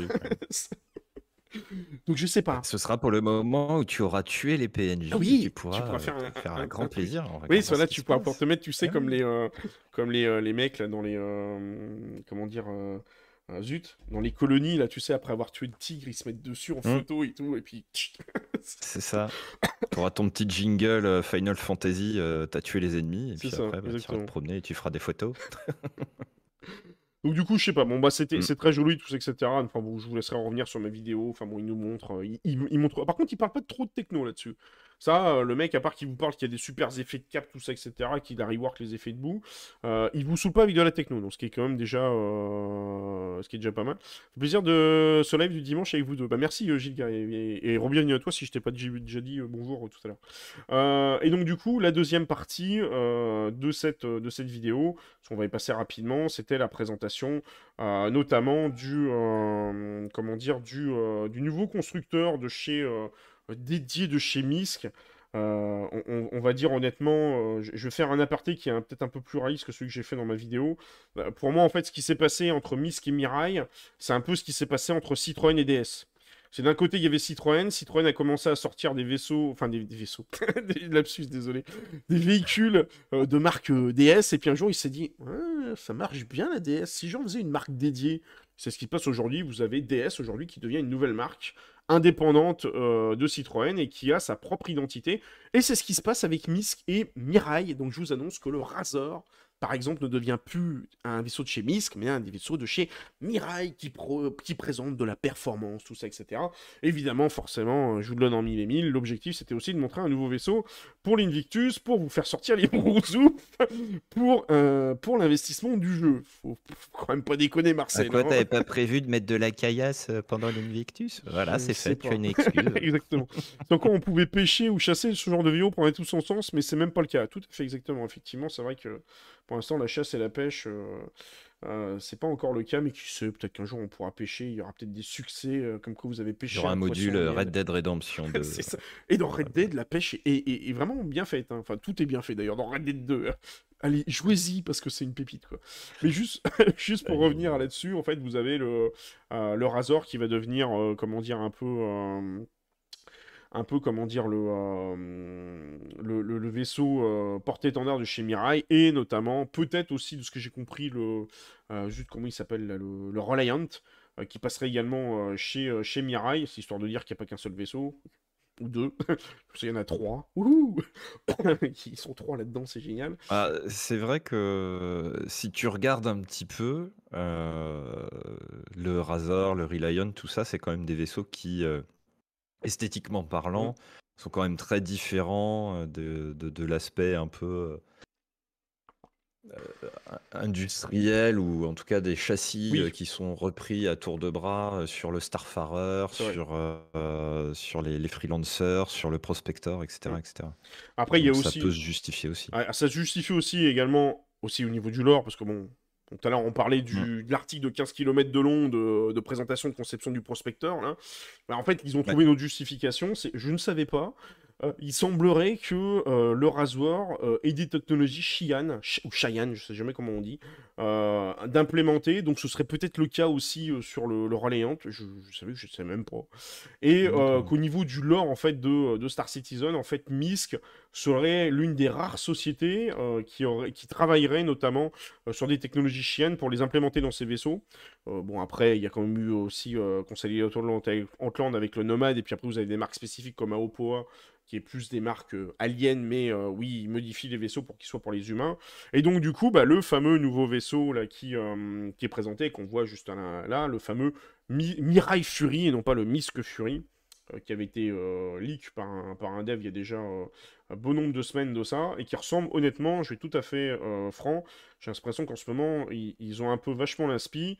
Mais je sais pas quand, je sais pas si tu l'as déjà vu, toi, euh, Laird. Star Wars. Voilà. Et euh, quand on voit ça, on voit clairement un chasseur TIE Interceptor. Après le Scorpion qui était un X-Wing, nous avons le chasseur TIE Interceptor. J'attends l'étoile noire sur Star Citizen. J'espère qu'ils vont ah bah, C'est le prochain vaisseau qui coûtera 7000 euros. c'est exactement ça. c'est après le Kraken, vous allez avoir euh, le Dark Kraken en forme de bouboule. Ah, ils, vont, ils vont te trouver un truc comme ça, ils vont l'appeler The Globe. Qu'est-ce que c'est The Globe? Oh là là, mon dieu, c'est une étoile noire.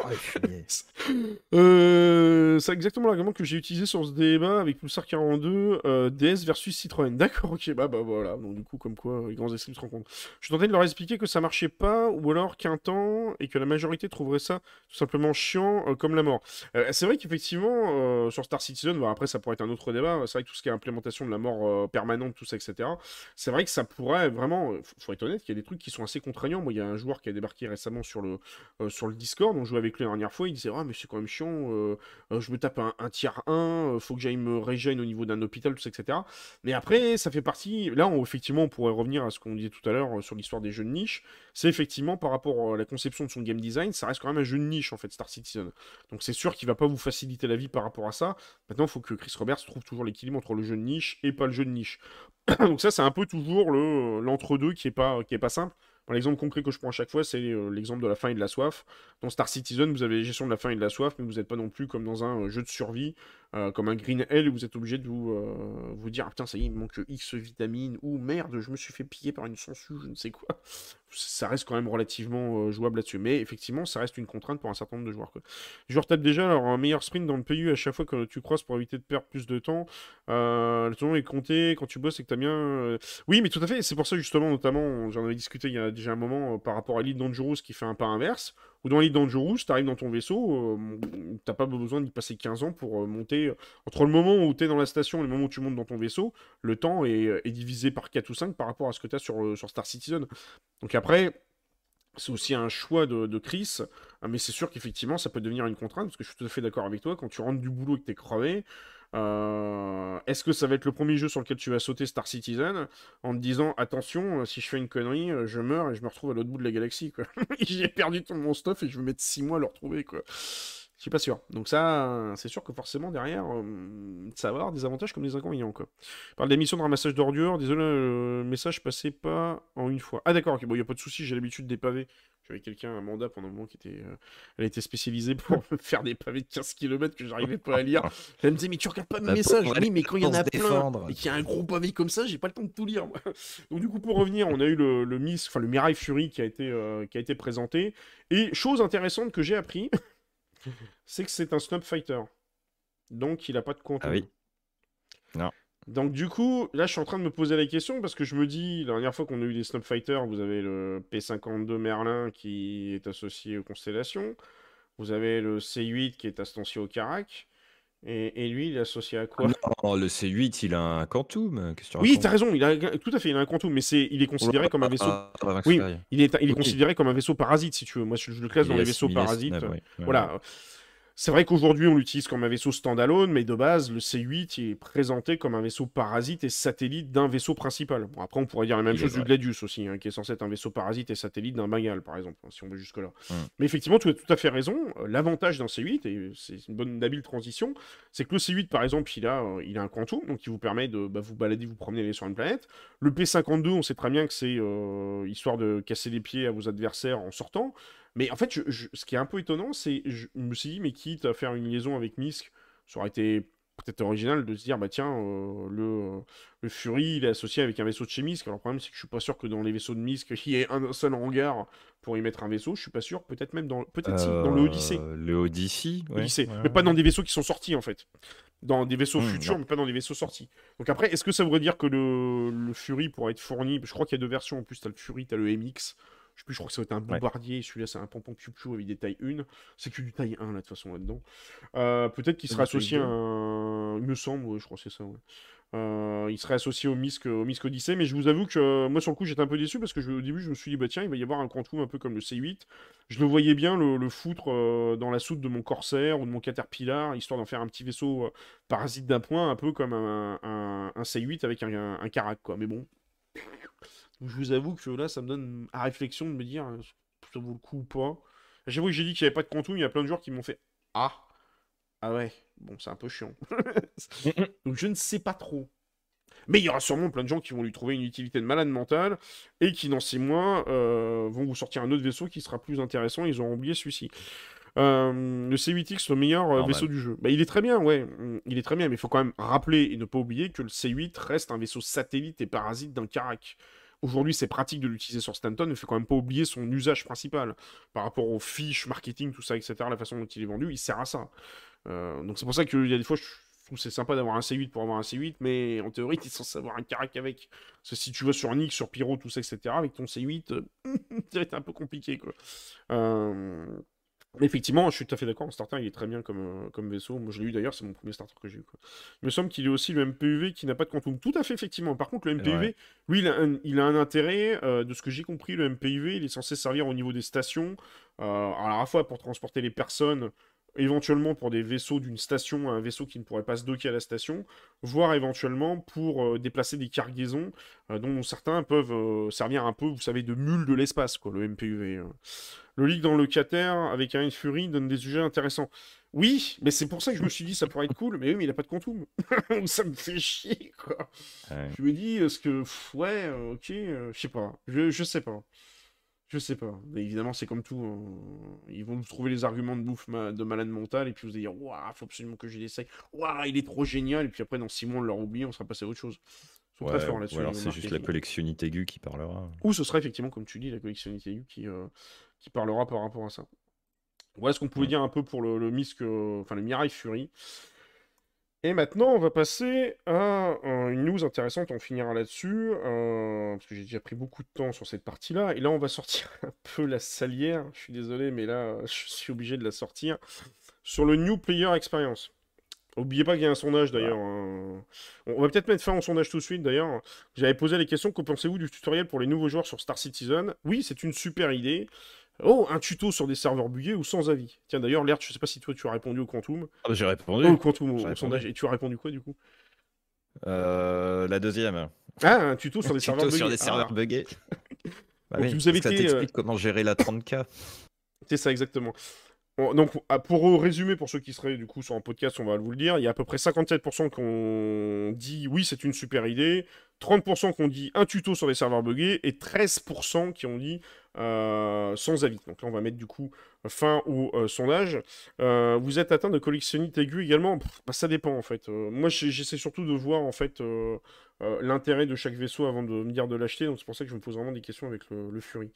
mais du coup, pour revenir un peu sur le, le New Player Experience, alors sachez que le New Player Experience a déjà commencé, c'est quelque chose qui arrive sur la 3.19. Donc pour rappel, mhm. l'objectif, je ne sais pas si Carpi est encore là ou pas, il nous a peut-être quitté, mais c'est d'avoir un tuto en fait dans le jeu enfin, qui vous, euh, tout simplement, aide les nouveaux joueurs à arriver sur, euh, sur le PU, et puis euh, expliquer un peu les bases. Donc, au niveau du tuto, l'objectif, c'est... c'est un peu ce qui nous a expliqué sur ce fameux Star Citizen Live. Euh, que je vous euh, lance euh, juste là. L'objectif, c'était du coup de d'expliquer. Alors attendez, si je reprends mes notes, de faire un tuto de base pour apprendre les commandes, pour de base pour manger, boire, acheter des items, combat au sol et en vaisseau. Et du coup, merci beaucoup à Niten pour l'abonnement YouTube. Merci beaucoup, bienvenue à toi. Le tuto, dans tous les cas, se lancera par défaut sur un Array 18 quand vous déciderez de le prendre. Ils avaient déjà, je crois, fait des, ce qu'ils expliquent au tout début du Star Citizen ils avaient commencé déjà à faire des tests un peu scriptés, tout ça, etc. Ça avait été une catastrophe, une première version qui avait été faite il y a à peu près un an, qu'ils avaient laissé tomber. Donc là, c'est un peu leur deuxième itération, leur deuxième version interne. Euh, et donc, du coup, euh, leur, euh, leur, truc, c'est ils disent que contrairement à d'autres jeux, on n'est pas obligé de terminer le tuto et on peut explorer librement. on y reviendra après sur cet argument qui me paraît plus que bidon et fallacieux, mais bon, ça passons. ils veulent pouvoir notamment avoir la, la possibilité de déployer le tuto n'importe où sur autre ville spatioport, on y reviendra là-dessus, je vous dirai mon avis. Ils veulent mettre en place une terminologie compréhensible à tous. L'objectif, on va le dire, c'est relativement simple, hein, c'est éviter de se taper euh, à faire des trades dans tous les sens, hein, parce que les panneaux, hein, ils les ont mis, vous avez des panneaux, si vous allez sur RA18 sur le PTU, euh, qui vous indiquent là où il faut acheter des armes, là où il faut acheter des machins, etc. Et d'ailleurs, je vous conseille, d'ailleurs, euh, par rapport à ça, une excellente vidéo de Game Next Door qui explique notamment l'utilisation du jaune de manière assez excessive dans le jeu vidéo. Et souvent, en fait, dans le jeu vidéo, la couleur jaune est associée à l'interaction ou à, comment dire, à, euh, à l'attention d'un joueur. C'est souvent quand vous avez un bouton qui clignote en jaune, vous savez, un bord, un rebord qui, euh, qui est notamment euh, tagué de peinture jaune. Euh, pour rappel, hein, si vous êtes, dans les, vous êtes dans les grottes, dans Star Citizen, c'est un peu le cas. Hein, quand vous devez escalader les bords, bizarrement, il y a des lichens un peu jaunes sur les bords pour vous dire attention, c'est l'endroit où on peut s'agripper. Pour ceux qui ont, qui ont joué Horizon euh, Forbidden West ou Horizon Zero Dawn, vous verrez que quand vous faites de l'escalade, il y a des trucs jaunes un peu partout. Euh, dans le remake, je crois, ou le remaster de Resident Evil 4, ça a été un peu le cas aussi. D'ailleurs, ça a fait beaucoup parler. vous avez foutu de la peinture jaune, peinture lurée, dans tout le sens sur les bidons pour dire regardez ce bidon, s'il y a de la peinture jaune, si vous pouvez y jouer, vous pouvez casser dessus.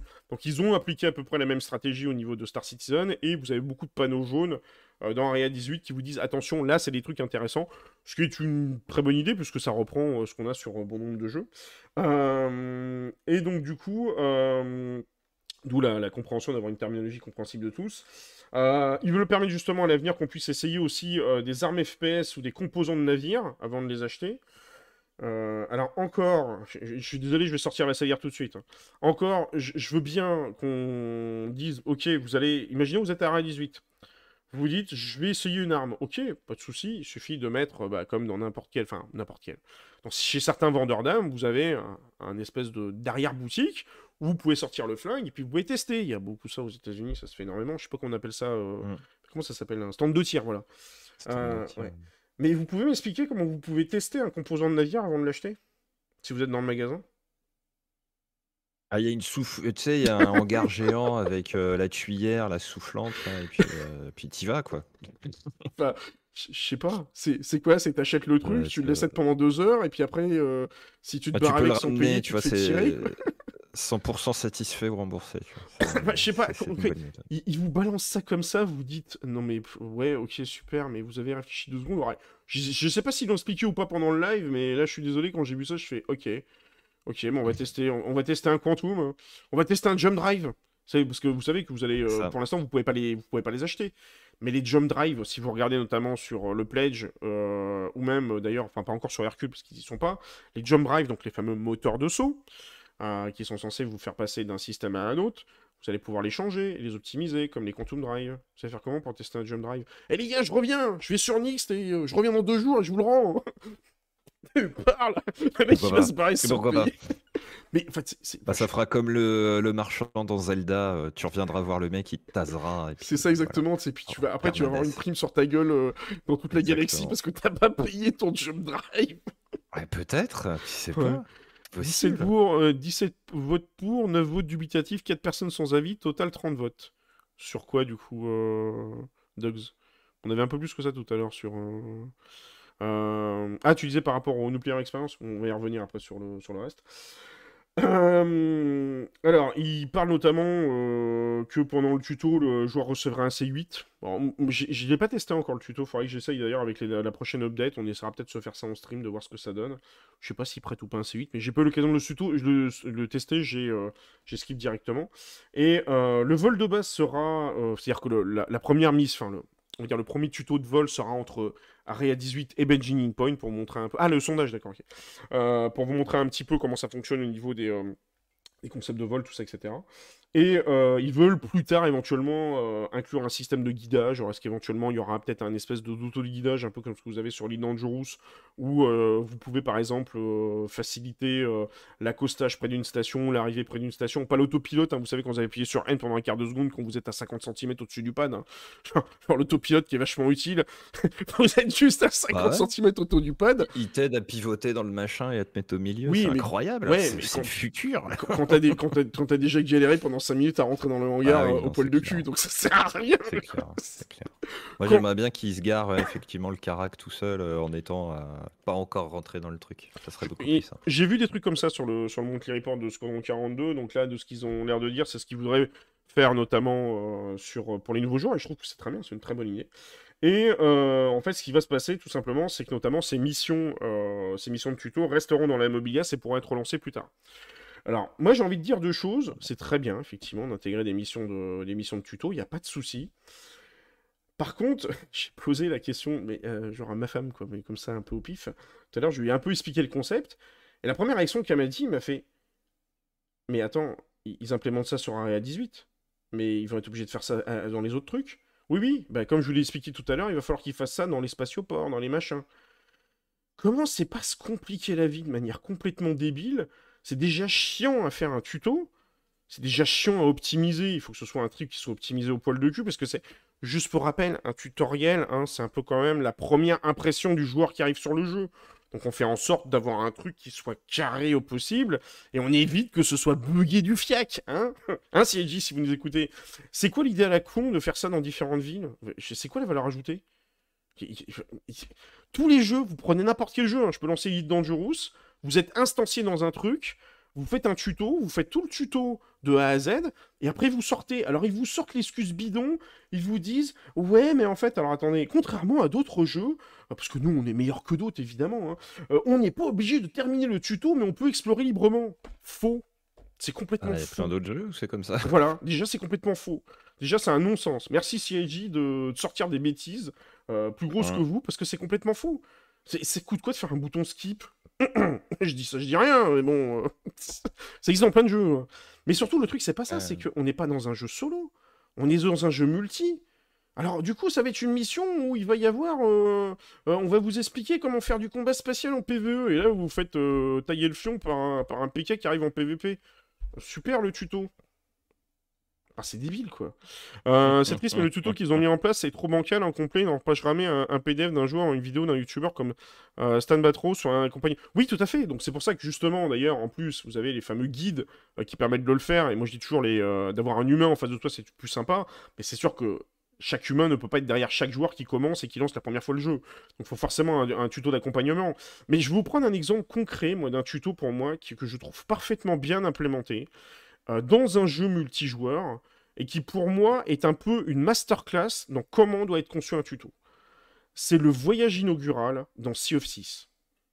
Pour rappel, Sea of 6 est un jeu PVP.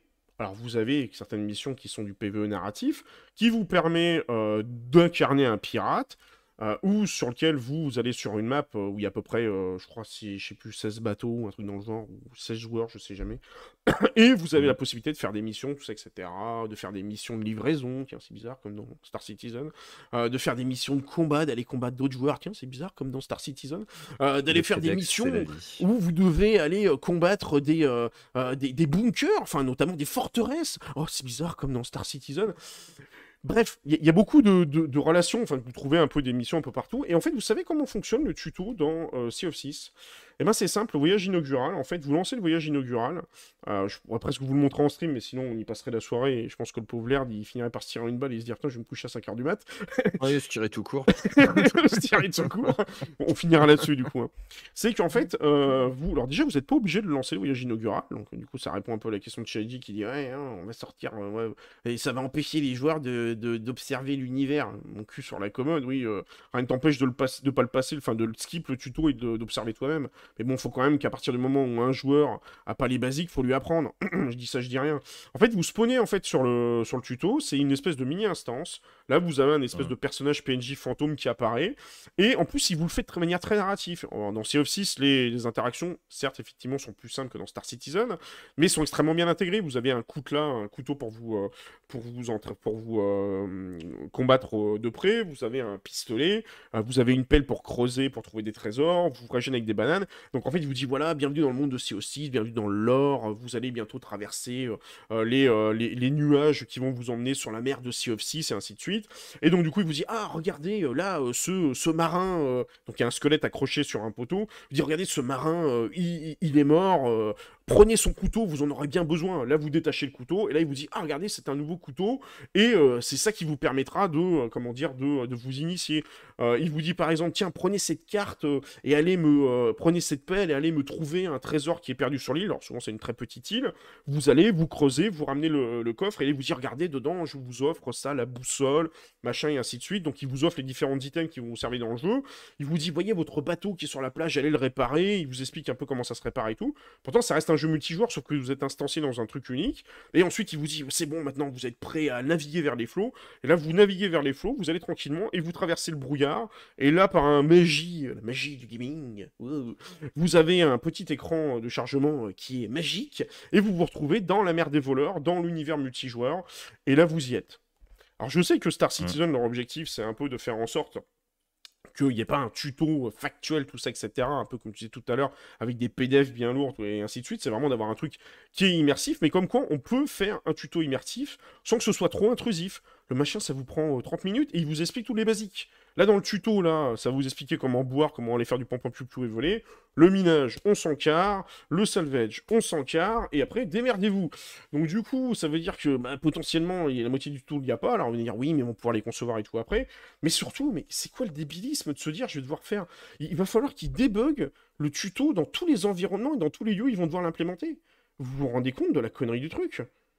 Alors qu'il suffit juste d'instancier le tuto dans une seule zone, vous faites ça au propre, vous l'update à chaque fois qu'il y a des nouvelles fonctionnalités, des nouveaux trucs, et vous avez un tuto propre. Non, là, qu'est-ce qu'ils font? Ils nous font un tuto différent par zone. Mais non, mais bon Dieu de merde, mais...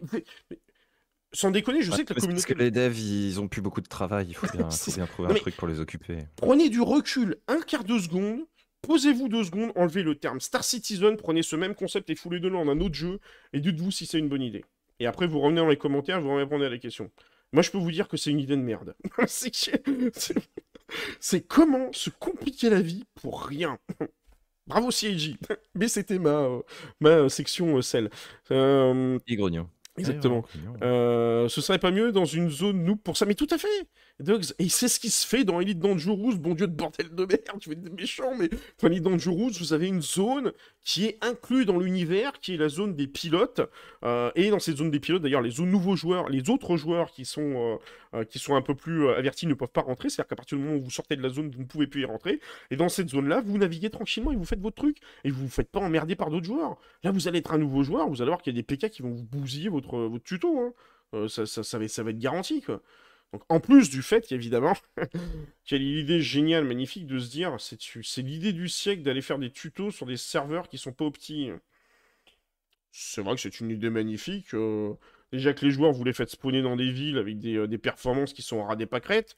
Bonjour l'idée de génie, alors qu'ils pourraient spawner dans les spatioports et ensuite vous leur donniez l'intérêt d'aller dans les villes. Hein.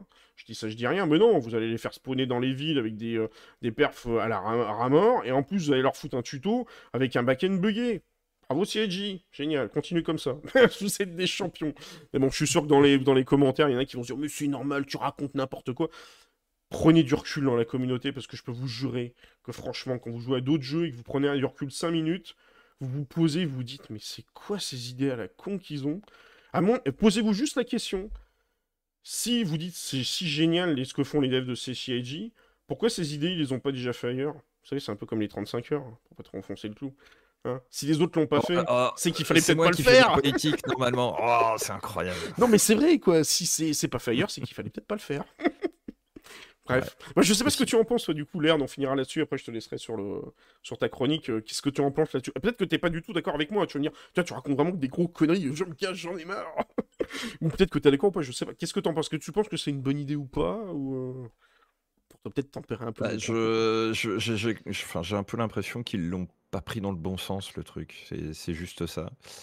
Euh, c'est vrai que c'est pas mal un peu ce, ce comment ce qui se fait dans Sea of Thieves parce que j'avais commencé, j'avais fait le tuto, etc. Et c'est une bonne mise en jambe. Après, euh, c'est vrai que dans Star Citizen, ils auraient la possibilité de le faire. Je veux dire, qu'est-ce qui t'empêche aujourd'hui euh, de mettre une hein. espèce de Star Marine. Arena Commander ou, ou, un Star Marine à côté, effectivement, et simplement de dire, bah, euh, après tu passes dans un jump point, comme ça, ça leur permettra de la mettre enfin dans le jeu, leur putain d'animation. Tout à fait. Et puis tu prends ton jump point et bim, tu débarques euh, dans le, premier, euh, là en l'occurrence Stanton, mais dans le premier système à peu près acceptable. Ou même tu choisis à ce moment-là, quoi. Même tu choisis ton tu système. effectivement où tu veux arriver, complètement. Pyro, machin. Oui, il y a un million de possibilités de le faire, mais ils ont Non, mais c'est une excellente idée de mettre un tuto dans Star Citizen parce que c'est vrai que moi, je, reparle de ma première expérience euh, de, prise en main du jeu. Je me suis fait péter dans un, dans un hangar parce que j'avais pas bien compris comment on ouvrait les portes. Puis parce que j'étais allé voir aucune vidéo au préalable, j'avais pas posé les questions dans le chat, etc. C'est de la science déjà? Déjà, ouais, c'était déjà de la science à l'époque en me disant, bah, ils sont quand même pas trop cons. Quand tu approches de la porte du hangar, elle va s'ouvrir. Oui, bien sûr. C'est une très bonne réflexion, c'est une très bonne remarque, et ça prouve une fois de plus que c'est une erreur de game design. Merci CIG. Ah, non, mais clairement, tu vois. Mais ce que, après, bon, t'apprends, machin, etc. Mais je, trouve que c'est une très bonne idée pour embarquer le nouveau joueur. Après, je, je, suis pas du tout convaincu. Et là où je te rejoins, c'est l'approche me paraît un peu débile. Parce qu'ils ont certainement largement autre chose à faire pour l'instant que de, que de s'arracher les cheveux et essayer de faire un, tuto non buggé pour le foutre sur toutes les destinations qu'ils espèrent mettre en place dans le jeu. Mais bon, chacun, chacun ses conneries, hein, j'ai envie de te dire. C'est ça, exactement. Bon, après, vous nous le direz en commentaire, hein, même. Hein vous aurez l'occasion d'en débattre et je me ferai peut-être insulter dans tous les sens par la communauté qui va me dire mais non c'est inadmissible c'est pas tu n'as ah bah, t'es foutu t'es foutu mec oui non mais là j'ai depuis un moment plus sortir dans la rue c'est ça voilà ils vont te retrouver oh, c'est phénoménal hein. oubliez pas les gars que c'est quand même qu'un jeu vidéo hein. et oubliez pas que en tant que, que client on peut tous avoir son avis euh, on n'a pas mm. besoin non plus d'être un professionnel de la boulangerie pour, euh, à la sortie de votre boulangerie, vous dire si le pain au chocolat était bon ou pas. Sinon, il y a un mec qui arrive qui dit non, tu n'as pas le droit de donner ton avis sur un pain au chocolat, tu n'es pas boulanger. Euh, je peux dire s'il est bon ou s'il n'est pas bon quand même. dire ils ont peut-être pas dû mettre ci ou mettre plus, de chocolat. Non, j'ai pas le droit, tu n'es pas boulanger. Tu n'as pas le droit de donner ton avis sur un film, tu n'es pas un spécialiste du cinéma. Oh, mon dieu, si à chaque fois que tu, donnes un avis sur quelque chose, ça est un spécialiste, à mon avis, on serait pas rendu. Ouais, il y a des moments, ça serait quand même bien qu'il y ait que des spécialistes qui puissent dire des trucs sur certains. oui, c'est pas faux aussi, oui. c'est pas faux, effectivement. Mais sinon, il faut quand même avoir un, avis, parce que sinon, personne n'aurait son avis sur rien et on serait tous en mode euh, factuel au possible. Et, ah, euh, oui. La critique fait aussi avancer, constructif, j'entends bien. Il faut aussi avancer les choses. Euh, je crois que tout le monde est au moment une fois dans un hangar. oui, et moi le premier, ouais. Anecdote, hein, j'ai passé deux heures la première fois à essayer de comprendre comment il fallait décoller. Hein. ah mais ouais, non, mais clairement. Quand j'ai vu qu'il y avait marqué, il fallait appuyer sur R, j'ai fait waouh. Et comme un con, évidemment, je n'ai pas lu les, vous savez, les, informations qu'il y a en bas en anglais. Hein, je les ai pas vues parce qu'elles défilent en boucle. Puis, euh, le key binding, c'est pas ton premier réflexe d'aller le, d'aller le voir et puis surtout de te redescendre tout le truc en détail. Oh putain, mais je vais pas lire ça, je vais crever. Je, je vais pas avoir commencé le jeu que, que ça fera déjà 8 heures que je suis dedans. Exactement. tu aurais déjà compris qu'il fallait que tu prennes le, le, métro pour aller au spatioport, qui n'est pas marqué spatioport, mais qui est marqué Citizen Flight Transit. Ça, c'est toujours un truc qui me tue, ça. Putain, mais sans déconner, les mecs. Dans tous les aéroports du monde, tu vas, même dans des trucs en fin fond de la Chine, c'est marqué en anglais aéroport. oh, New Babbage, c'est bien décrit pour ça. Oui, voilà, mais tu là, je crois que c'est d'arrivée. Area 18, je crois que c'est marqué City Flight Transit. Mais what? Ouais, c'est impossible. Mais c'est, mais c'est même... ils ont même pas rework ça sur la 3.19, les mecs. Il y avait un mot à changer. Bon, ok, ils ont mis une petite euh, miniature à côté euh, pour dire ce que c'était, mais un mot, aéroport. Qui comprend pas le mot aéroport, bordel de merde? Ou spatioport. Ouais, c'est parce qu'ils parlent pas la même langue euh, sur Arcorp. C'est ouais, ouais, mais c'est plutôt les devs qui parlent pas la même langue, j'ai l'impression. la langue de la simplicité. Bref, passons. Ce que je vous propose, c'est de passer tout de suite à euh, la chronique du coup de, de Laird qui va nous parler euh, d'un très bon jeu. Et on se retrouve tout de suite. Ouais.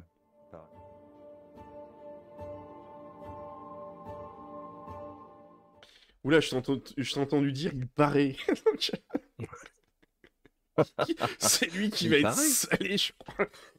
non, pas du tout. Non, c'est pas vrai. C'est pas vrai. C'est faux. Pour une fois, pour une fois, je pense que je vais pas être trop désagréable concernant le jeu. déjà, pourquoi est-ce qu'on parle d'un jeu aujourd'hui? Parce que c'est quand même important d'en parler.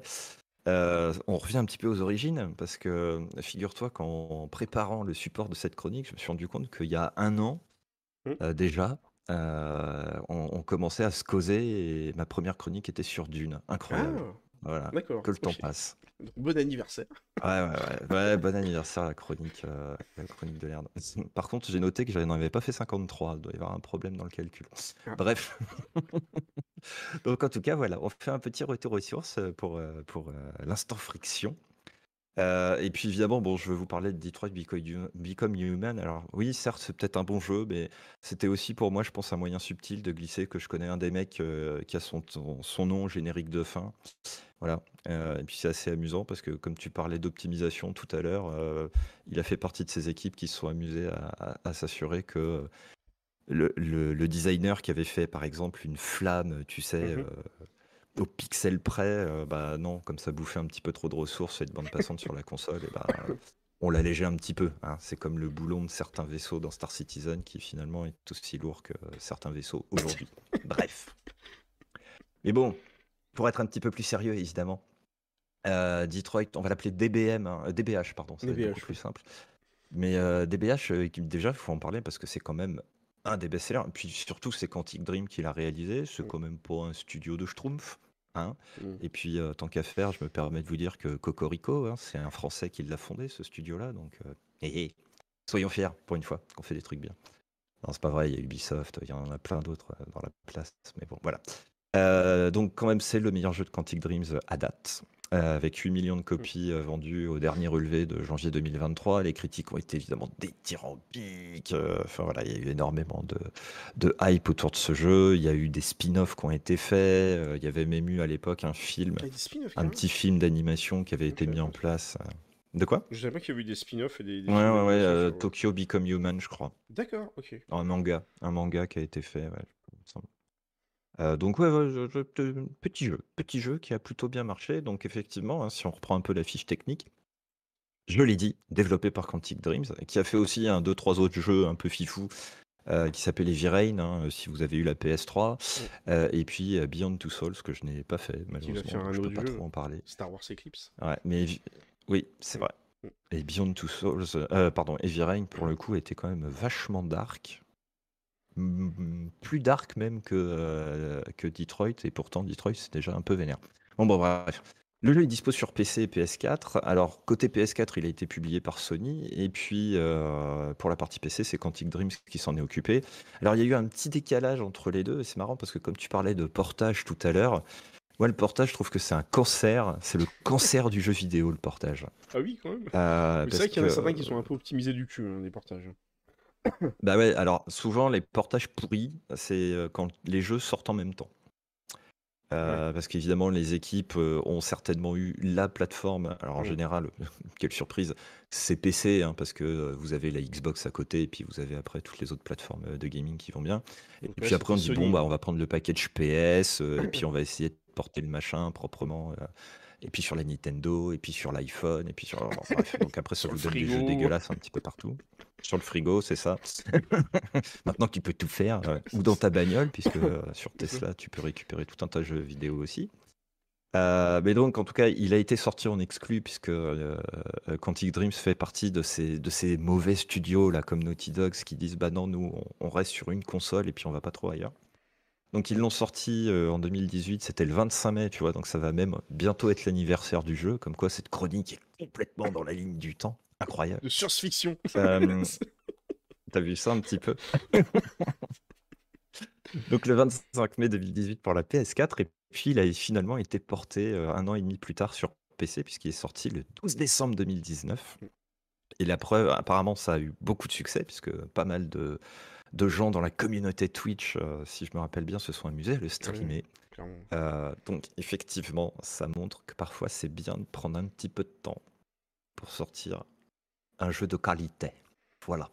Hein, c'est peut-être pour ça que Star Citizen ça prend longtemps aussi, parce que ce sera un jeu de qualité. Tout à fait. Et on y croit.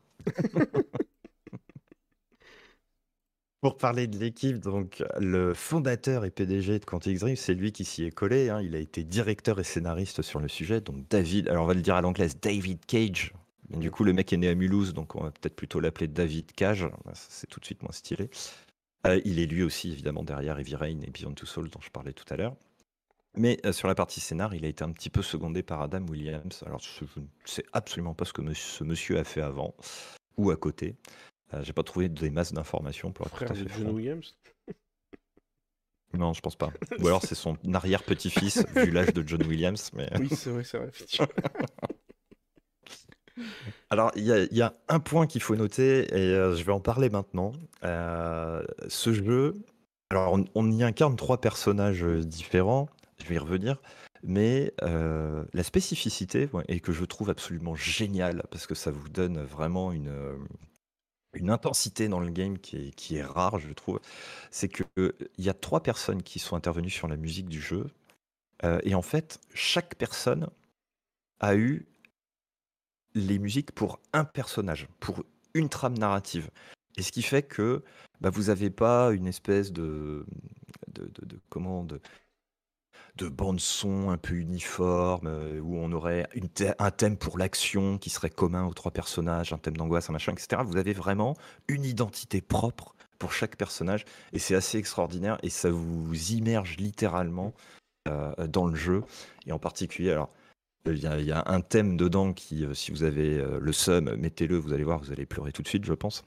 C'est le, thème du personnage féminin hein, qui mm. s'appelle Kara dans le jeu et qui, est juste absolument extraordinaire. Voilà, bref.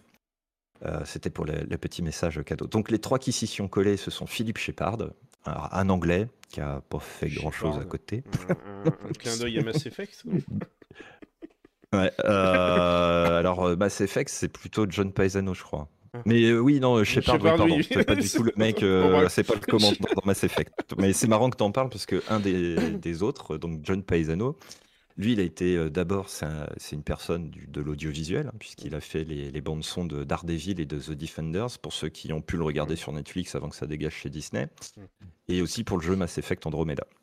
Et puis il y en a un dernier, Nima Fakara, qui est pour le coup un compositeur iranien, et c'est pareil, j'ai pas réussi à trouver beaucoup d'historique pour lui dans le, dans le game ou, dans les séries avant ça. Voilà.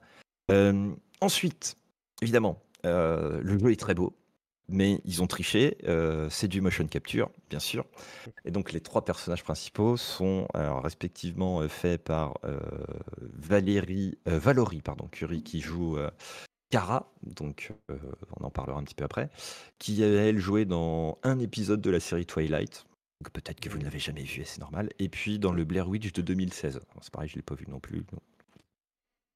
Voilà, pas beaucoup d'émotions. Euh, un autre acteur, c'est Brian Deschart, euh, qui a une filmo dont on va pas parler parce qu'il y en a pas, ou en tout cas pas de truc qu'on connaîtrait tous. Hein. On va dire que c'est du cinéma d'auteur. Celui qui En revanche, avec la cravate, non? Pardon? C'est celui avec la cravate? Ouais, exactement, c'est celui qui joue Connor, ouais, tout à fait.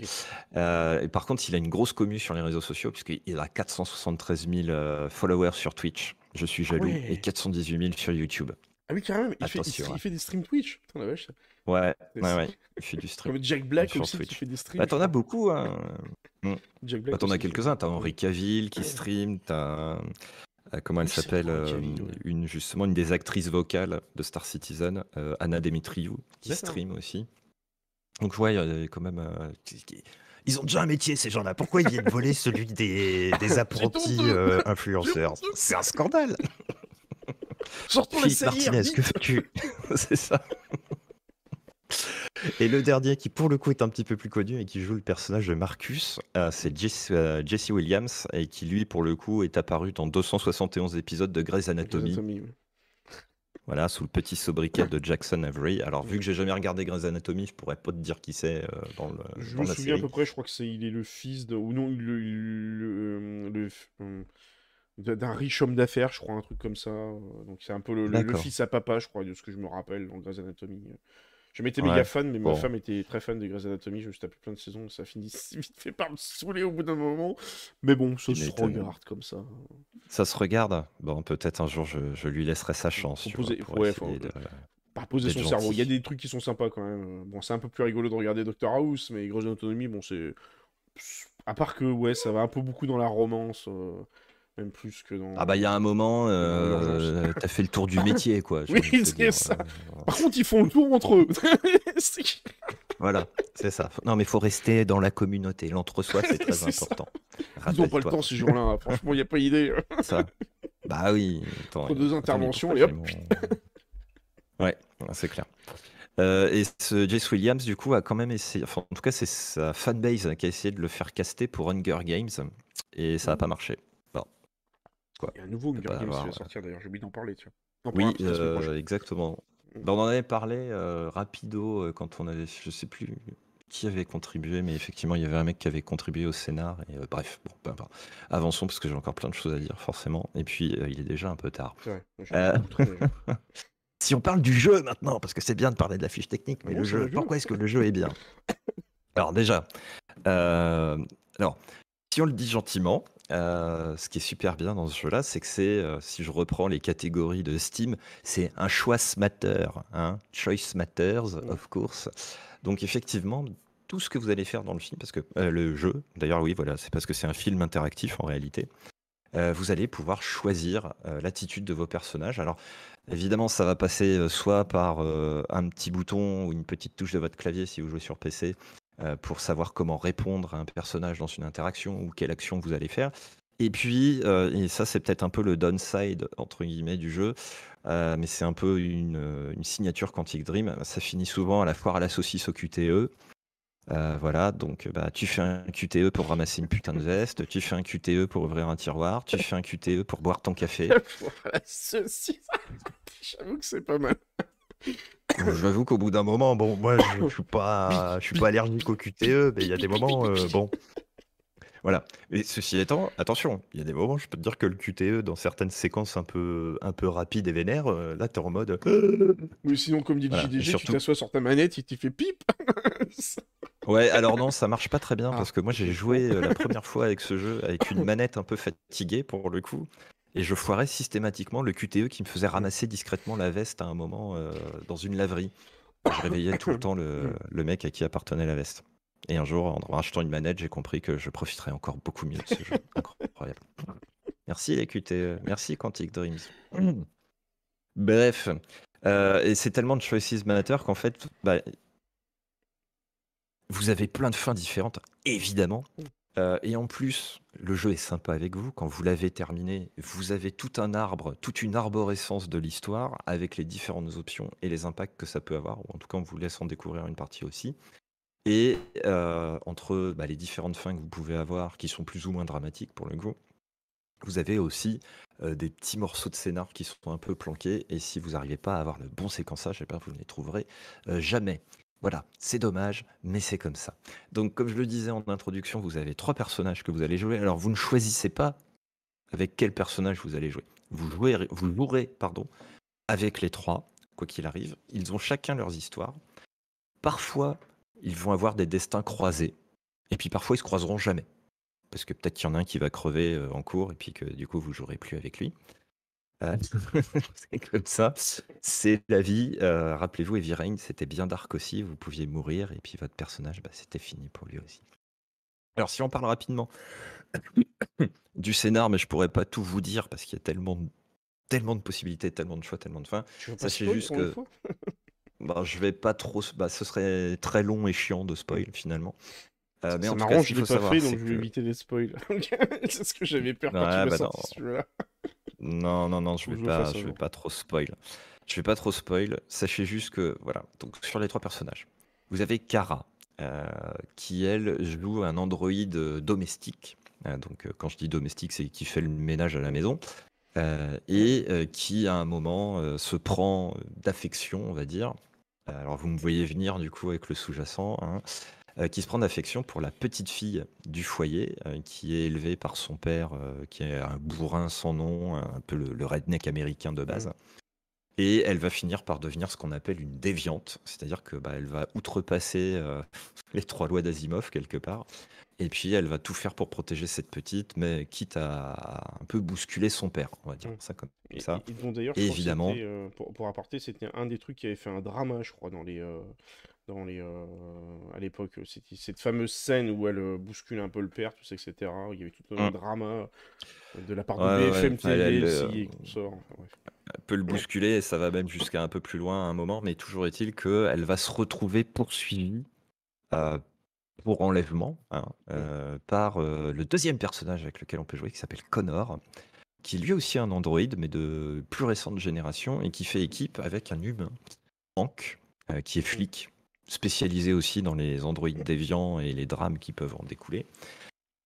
Et euh, là, alors, je pense que autant Kara, c'est un personnage qui est intéressant parce que bah, vous restez un peu dans cette dynamique d'essayer de protéger à tout prix la petite, mais en découvrant ou pas certaines choses autour, en prenant certains chemins qui vont peut-être vous amener vers une survie certaine ou une mort certaine, euh, puisque voilà, ça arrive malheureusement. Euh, mais euh, Connor, c'est, je pense, un des personnages les plus intéressants. Euh, parce que lui, bah, soit vous allez pouvoir vous mettre vraiment du côté de la loi en ne changeant jamais d'un iota mmh. le fait qu'il est programmé pour dégommer du déviant et en fait lui il s'en fout des moyens, hein, c'est le résultat qui compte. La première scène avec lui, vous pouvez tester toutes les fins possibles. D'ailleurs c'était ce qui avait été mis à disposition en démonstration avant que le jeu ne sorte. C'était cette, cette scène d'intro avec Connor qui était juste voilà, qui vous mettait une grosse claque dans la gueule en fait quand vous commenciez à jouer. Euh, en plus, Connor, à ce côté, il apporte un gameplay euh, un petit peu différent puisqu'il a une partie euh, détective. Donc vous allez pouvoir faire un gameplay un petit peu comme dans les Arkham. Je ne sais pas si vous vous souvenez avec Batman qui reproduit la scène d'un meurtre, d'un vol, d'un crime. Bah, vous allez avoir un petit peu la même chose. Donc c'est assez intéressant. Et puis évidemment, vous aurez des indices à découvrir pour bien comprendre tout ce qui se passe. Et vous allez développer votre relation avec Hank ou pas ça marche aussi. Et à la fin, bah, soit vous êtes un, vilain déviant, soit vous êtes un super destructeur de déviants. Voilà. Mais ce sera à vous de choisir. Et enfin, dernier personnage, Marcus, euh, qui est un, pour le coup, un androïde un petit peu spécial, qui a été fait sur mesure euh, pour son, euh, son possesseur. Et Marcus, lui, va se retrouver aussi un peu en fuite, parce que en essayant de, défendre bah, son propriétaire, il se rend compte que, lui, il n'a pas besoin de forcer le programme pour être déviant. Voilà. Et en se retrouvant à la à la benne, il se rend compte qu'il a un pouvoir sur les autres androïdes. Et Marcus va devenir rapidement alors je spoil rien en disant ça, va devenir rapidement un des leaders, de la de la lutte, pour la reconnaissance des androïdes comme des, Clin d'œil à Pas des humains du coup, mais comme, un petit peu à la Westworld, hein, si vous avez vu la série, en tout cas comme, des des humains, euh, enfin des, pardon, des êtres vivants à part entière. Voilà. Euh, puisque avec, euh, avec leurs histoires, et puis Marcus, c'est pareil, vous allez pouvoir avoir des relations avec les différentes personnes du, de la team Déviant. Et encore une fois, c'est vous qui allez choisir. Est-ce que vous allez mener une révolution en mode soft power ou est-ce qu'au contraire, vous allez vous mettre en mode hyper violent à massacrer de l'humain un tour de bras? Encore une fois, le choix sera vous. Soit le, sera le vôtre, pardon. En tout cas, euh, bah, ce qu'il faut retenir, hein, euh, c'est que c'est un jeu qu'on prend euh, plaisir à faire et à refaire. Alors, sauf si évidemment vous êtes allergique au QTE, ne, n'essayez même pas, ça risquerait de vous énerver encore plus. Mais en tout cas, ce qu'on peut se dire, c'est qu'effectivement, il est servi par une réalisation. Je m'étais noté une belle réalisation, je dirais même une extraordinaire réalisation. C'est incroyable visuellement. Il y a vraiment du détail partout. il y a rien qui émotionnellement, c'est super poignant en fait. Les, euh, et alors émotionnellement, mais euh, il y, a sur toutes les trames, euh, que ce soit Marcus, que ce soit Connor, que ce soit Kara, vous avez des moments où bah ouais en fait le truc va vous arracher une larme ou va vous filer des frissons dans le dos parce que bah encore une fois c'est servi aussi par une bande son qui est absolument incroyable. Et euh, petite cerise sur le gâteau, vous avez comme ça des petits trucs amusants qui vont se produire au fur et à mesure du jeu. Alors, évidemment, euh, quand vous réussissez la révolution avec Marcus, on va dire ça comme ça, je vous dis pas de quelle manière, mais en tout cas, euh, voilà. Vous avez une androïde qui vous accueille en général au démarrage du jeu, au niveau du menu principal. Quand vous décidez de libérer les androïdes, eh ben, elle fout le camp. Voilà. Elle vous demande si vous la laissez partir ou pas. Euh, pour être un peu dans la tendance générale. Et puis, bah, si vous dites oui, bah, elle s'en va. Et vous vous retrouvez avec un menu d'accueil qui est tout vide. voilà, c'est un truc complètement. Donc, celle qui t'accueille sur le menu d'accueil et qui est présente tout au long du truc. Euh, c'est, assez rigolo, Exactement. Et qui va même commenter quand vous arrêtez en cours de partie, qui va commenter les actions que vous avez faites, là où vous en êtes dans le jeu, etc. Ah c'est Ouais, ouais, c'est génial. C'est, c'est un petit truc. C'est un menu d'accueil qui est euh, interactif et qui a une vraie utilité. C'est, Tout à fait. Ouais. Alors imagine si tu mets chat GPT derrière. non. et je crois, et je crois qu'il y a aussi une autre particularité, c'est que tu as le, l'arbre en fait, où tu vois le choix et les potentialités des choix qu'ont fait les joueurs. Ils ont choisi 67% ce choix-là, machin, etc. Il y a un moment, je crois, mm. il y a un choix, d'ailleurs, c'est celui que je disais tout à l'heure, qui avait fait un peu drama, tout ça, etc. En euh, où, les, où les médias généralistes avaient dit oui, le média du jeu vidéo est violent, alors que, en fait, c'est vraiment une. Ouais, non. enfin bref, le début. Bah, il y a un contexte, quoi. C'est-à-dire. C'est ça, il y a un contexte. Et puis, si elle euh, bouscule le père, c'est parce que le père avait peut-être pas des intentions. C'est une réflexion sur, notre vie actuelle et sur tout ce qui s'y passe et tout. Et euh, je crois que tu vois à un moment euh, le choix, euh, tu vois le choix des joueurs. Est-ce qu'ils ont décidé de faire telle chose par rapport aux terres ou hmm. pas telle chose, ainsi de suite. Tu vois les pourcentages des autres joueurs. Et ça, je trouve ça assez ouf quand même. Ouais, souci du détail, tout à fait, Giga. C'est ouais. non, c'est vraiment. Bah. Quantic Dreams, ils sont aussi connus pour ça. C'est-à-dire qu'ils mettent vachement de temps à sortir. Je crois que le jeu a mis 4 ans à être développé. bon, alors évidemment, c'est pas comme un Red Dead en open world, donc c'est pour ça que c'est aussi plus court et que la team est moins importante. Mais en tout cas, dans un environnement euh, limité, entre guillemets, ouais, ils, ne, laissent absolument rien au hasard. Quoi. Et c'est vraiment. Euh, Non, c'est vraiment un jeu que, que d'ailleurs là j'ai vraiment rien que d'en parler, j'ai envie de dire jouer. Mais la bande son, typiquement, euh, ça fait des... depuis que le jeu est sorti, je me la passe régulièrement euh, en, musique de fond euh, quand je prends la bagnole pour aller au boulot, etc. Mmh. Parce que c'est vraiment un truc incroyable et ça me permet aussi, en la réécoutant, de, de, revivre un peu mmh. l'atmosphère du jeu, quoi. Mmh.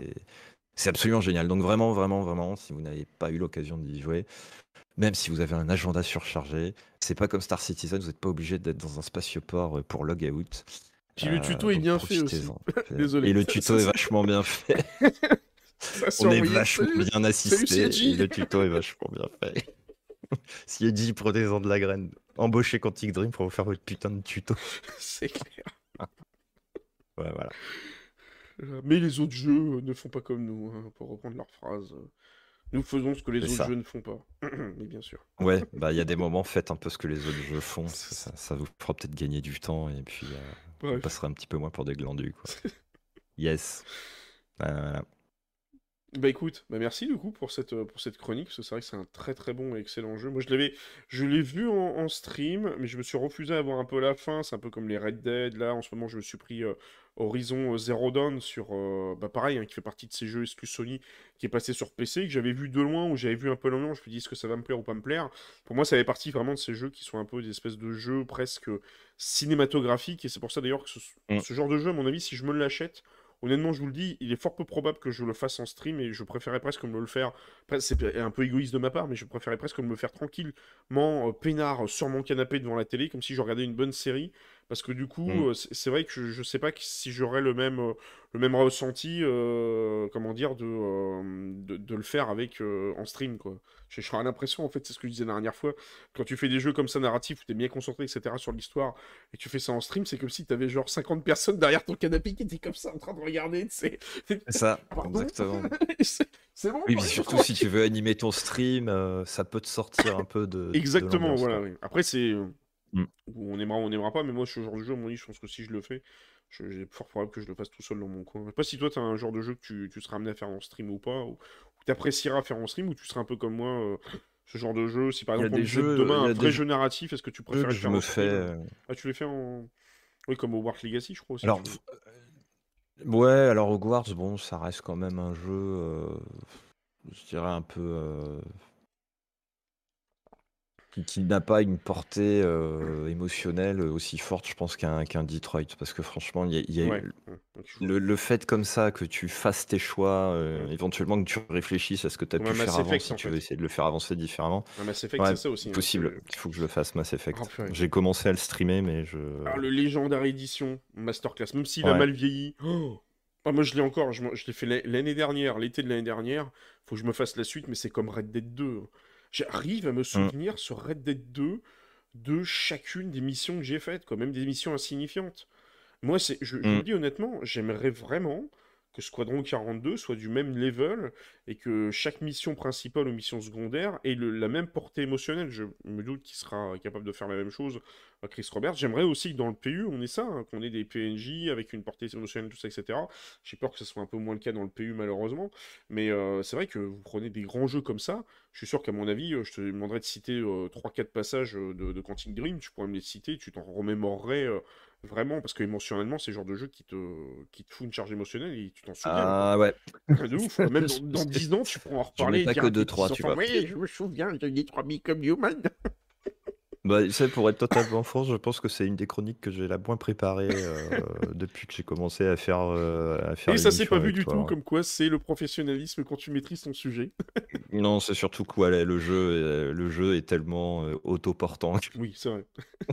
c'est incroyable. Non, il est, vraiment incroyable. Je, je suis pas, je suis pas forcément le, gros émotionné de la vie, mais vraiment le, la, la, la comment la storyline avec, euh, avec Kara et Alice, euh, c'est.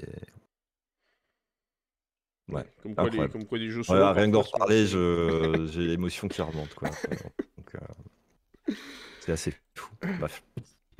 bon bah écoutez du coup bah, merci en tout cas pour cette merci pour cette chronique et merci à tous d'avoir été présents pour pour l'actualité SF de ce dimanche soir un peu improvisé On va essayer de reprendre hein, progressivement et tout.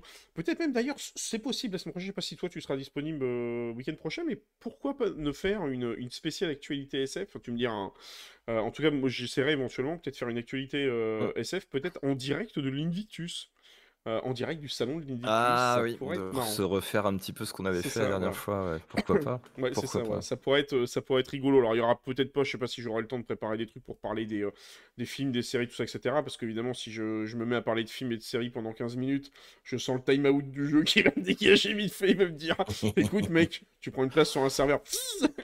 Mais par contre, peut-être faire des petites anecdotes, aller visiter les vaisseaux, tout ça, etc. Et puis en parler, euh, les anecdotes sur les vaisseaux et ainsi de suite et puis aller un peu plus sur le jeu, parce que ne vous inquiétez pas, hein, même si moi-même je suis salé, et même parfois si, si ça arrive à l'air d'être salé sur le jeu, je vous rassure, et je vous le dis droit dans les yeux, on adore ce putain de jeu Star Citizen, et c'est pas parce qu'on est salé que forcément il faut qu'on prenne du recul et qu'on arrête, parce que je vois tout le temps ça, tout le monde, tout le monde me dit ça en commentaire du style « Ah mais attends, euh, en ce moment t'es beaucoup salé sur le jeu et tout, prends du recul et tout, ça ira mieux. » J'ai comme si en fait, tu vois, il fallait systématiquement, quand tu faisais des news sur SC, être systématiquement un peu à chaque fois en mode euh, euh, platonique bisounours ou euh, où t'es toujours là en train de gober tout ce que disent les devs. Ah, c'est trop beau le tuto, c'est magnifique. Ah, c'est beau les colonies. Ah, les gars, continuez comme ça. Ah, je vous aime. Et ah, mais jamais il faut qu'ils le vendent leur truc. Oui, c'est ça. mais en fait, nous, en tant que, en tant que joueurs aussi, c'est à nous de s'interroger, se poser des questions. Et comme on dit, quand on aime, on ne compte pas. Et surtout, en fait, quand on aime et qu'on a une charge émotionnelle sur quelque chose, eh ben, sans pour entrer en, autant entrer dans des, dans des excès, tout ça, etc., c'est normal après qu'on réagisse. C'est plutôt l'inverse. C'est, euh, je dirais, et je reprendrai et je plaiderai mot pour mot ce que disait le JDG récemment sur une de ses... Euh, vous savez, il fait un peu en ce moment des, soirées anecdotes, où il y a des gens qui lui disaient, mais euh, c'est marrant, à chaque fois que tu fais des... Notamment par exemple la dernière vidéo Scooby-Doo, que je vous invite à aller voir, la dernière vidéo du JDG sur Scooby-Doo, qui est juste géniale. Ils ont fait un travail de taré fini. Puis à un moment, il disait, mais j'avais peur que les gens soient pas trop satisfaits de ce que j'ai fait, tout ça, etc. Et tout. Et il y, y, a un viewer qui lui a dit, mais arrête de, de comment dire, de, de sans arrêt te remettre en question, tout ça, etc. sois satisfait de ce que tu, tu fais. Et, et, JDG a répondu, il m'a dit, le jour où je me remettrai pas en question et le jour où je me poserai pas des questions, que j'en serai en mode je m'en foutisme et que je me dirai il faut que je sorte un truc et je m'en tape, bah, ce jour-là c'est qu'il faut que je mmh. passe à autre chose. Et posez-vous cette question notamment sur un joueur quand vous êtes, euh, vous aimez un jeu et que vous aimez un projet, il faut de temps en temps prendre du recul. Il faut aussi prendre du recul et euh, prendre du recul sur les informations que vous donne, même les informations du studio, et de réagir dans l'intelligence, dans la discussion, tout ça, etc. C'est aussi de se poser les bonnes questions, plutôt que de se dire que euh, gobe tout bêtement et on s'en fout. Et là, ça peut devenir dangereux. Voilà, on restera un peu sur ce, sur ce mot de la fin par rapport, par rapport à ça pour, pour mettre du sucre et temporiser la salière. Parce que je sens que la pizza va vous donner soif toute la soirée, sinon. Si... en tout cas, merci à tous. Merci à toi, Bernier Raka. Merci à vous. Et merci à toi, Lerd. Je... Miss Météo, c'est de l'autre côté. Euh, merci à toi, Lerd, pour, euh, pour la chronique. Et on se retrouve dans tous les cas euh, courant de semaine pour des streams. Je sais pas si toi, tu as prévu de streamer. on, va tenter mardi, sachant qu'effectivement, je, je, ne serai pas là ce week-end. C'est pour ça que je te faisais un peu la grimace. Je ne sais pas quand est-ce que je vais rentrer dimanche. C'est Lerd ou Lerd JP Oh merde chaque fois les, euh, les commandes. on va faire les deux comme ça, au moins il y, a une des deux qui va marcher. Ah, attends, un jour je vais, je vais me l'enregistrer et puis. Euh, non, mais il y a Nightbot qui met visant aussi à vous mettre la chaîne de Twitch. Euh, bah voilà, regardez, c'est bon, ça a marché. Vous avez la chaîne Twitch de, ah, de, l'air. Du coup, je sais plus laquelle des deux commandes a marché. je suis obligé de me sentir. Il y en a une qui a marché. On sait pas laquelle, mais bon. Peu... Je sais pas. Je sais pas laquelle. donc, du coup, vous pouvez les retrouver sur sa chaîne Twitch. Donc, peut-être la semaine prochaine, tu seras amené à faire des lives ou pas sur, euh, sur SC. Au moins mardi, ouais. Au moins mardi, d'accord, ok. Ok, on verra peut-être à ce moment-là. Enfin, moi je serai en stream le lundi, mais peut-être que je me décalerai. Je suis peut-être le mardi, je sais pas, on verra. On improvisera. Ouais, puis on se retrouve. Euh, voilà, on se retrouve en off, euh, l'un ou l'autre. C'est ça, tout à fait. Exactement. Donc n'hésitez pas à aller voir sa chaîne Twitch si vous voulez. un, stream de l'air, tout à fait. L'air qui revient en stream. Comeback Ah, on est euh, tous les deux, on bosse chacun de notre côté. Hein. on travaille en plus euh, dans les mêmes secteurs d'activité au niveau de la gestion de projet. Et malheureusement, souvent la période du mois de mai, en plus de nous emmerder royalement, parce que c'est génial, la gestion de projet au mois de mai, où vous avez tout le monde qui se met des ponts dans tous les sens et qu'il n'y a jamais personne qui est là pour finir les projets. C'est un enfer. Il faut quand même faire avancer les trucs. il faut quand même faire avancer les trucs. Et souvent, malheureusement, les mois de mai-juin, c'est juste avant l'été, donc c'est les pires périodes. Et beau follow, bah tiens, voilà, donc tu as gagné un follow. Ah, merci Gilles, gars. N'hésitez pas à aller le voir, hein, parce qu'il fait pas que du SC, il fait du, euh, d'autres jeux également. Je sais pas si t'as prévu d'autres jeux que Star Citizen, tu faisais du... Euh, j'en ai, j'en ai quelques-uns là dans la liste, ouais, qu'il faut que je, je fasse ou dont il faut que je parle, effectivement. Et Hogwarts Legacy, il va falloir que je le termine un jour. Je me prendrai peut-être un gros stream, un week-end. Et tu ne fais pas que streamer du jeu vidéo, parce qu'au début ton, émi... ton, ton, truc, c'est moi qui est obligé de vendre son machin, parce qu'il est pas ouais, c'est vrai, je, suis vraiment je suis vraiment une catastrophe, je suis désolé. Hein. c'est, les, les, les, derniers jours ont été un peu pénibles. L'enfant me vole beaucoup de sommeil. Nous vole beaucoup de sommeil, puisqu'il y a sa maman aussi qui, a du mal. Et donc, du coup, oui, en début d'émission, en général, tu fais aussi, euh, tu passes en revue un peu l'actualité, euh, l'actualité générale, euh, politique, pas que tech, je crois aussi, politique, tout ça, etc., généraliste. Donc, si vous voulez débattre de manière intelligente et, attentionnée, n'hésitez pas à aller sur les streams de l'ERD. vous aurez toujours quelque chose d'intéressant à dire sur cette, sur cette partie-là. En tout cas, bah, merci à tous, merci à vous. Et on, va faire le. Je sais pas c'est comment le salut Star Trek là, parce que je suis en mode ah. Enterprise là. Comme ça. Live long and prosper. Exactement. Allez, ciao, ciao tout le monde. Bye, bonne soirée.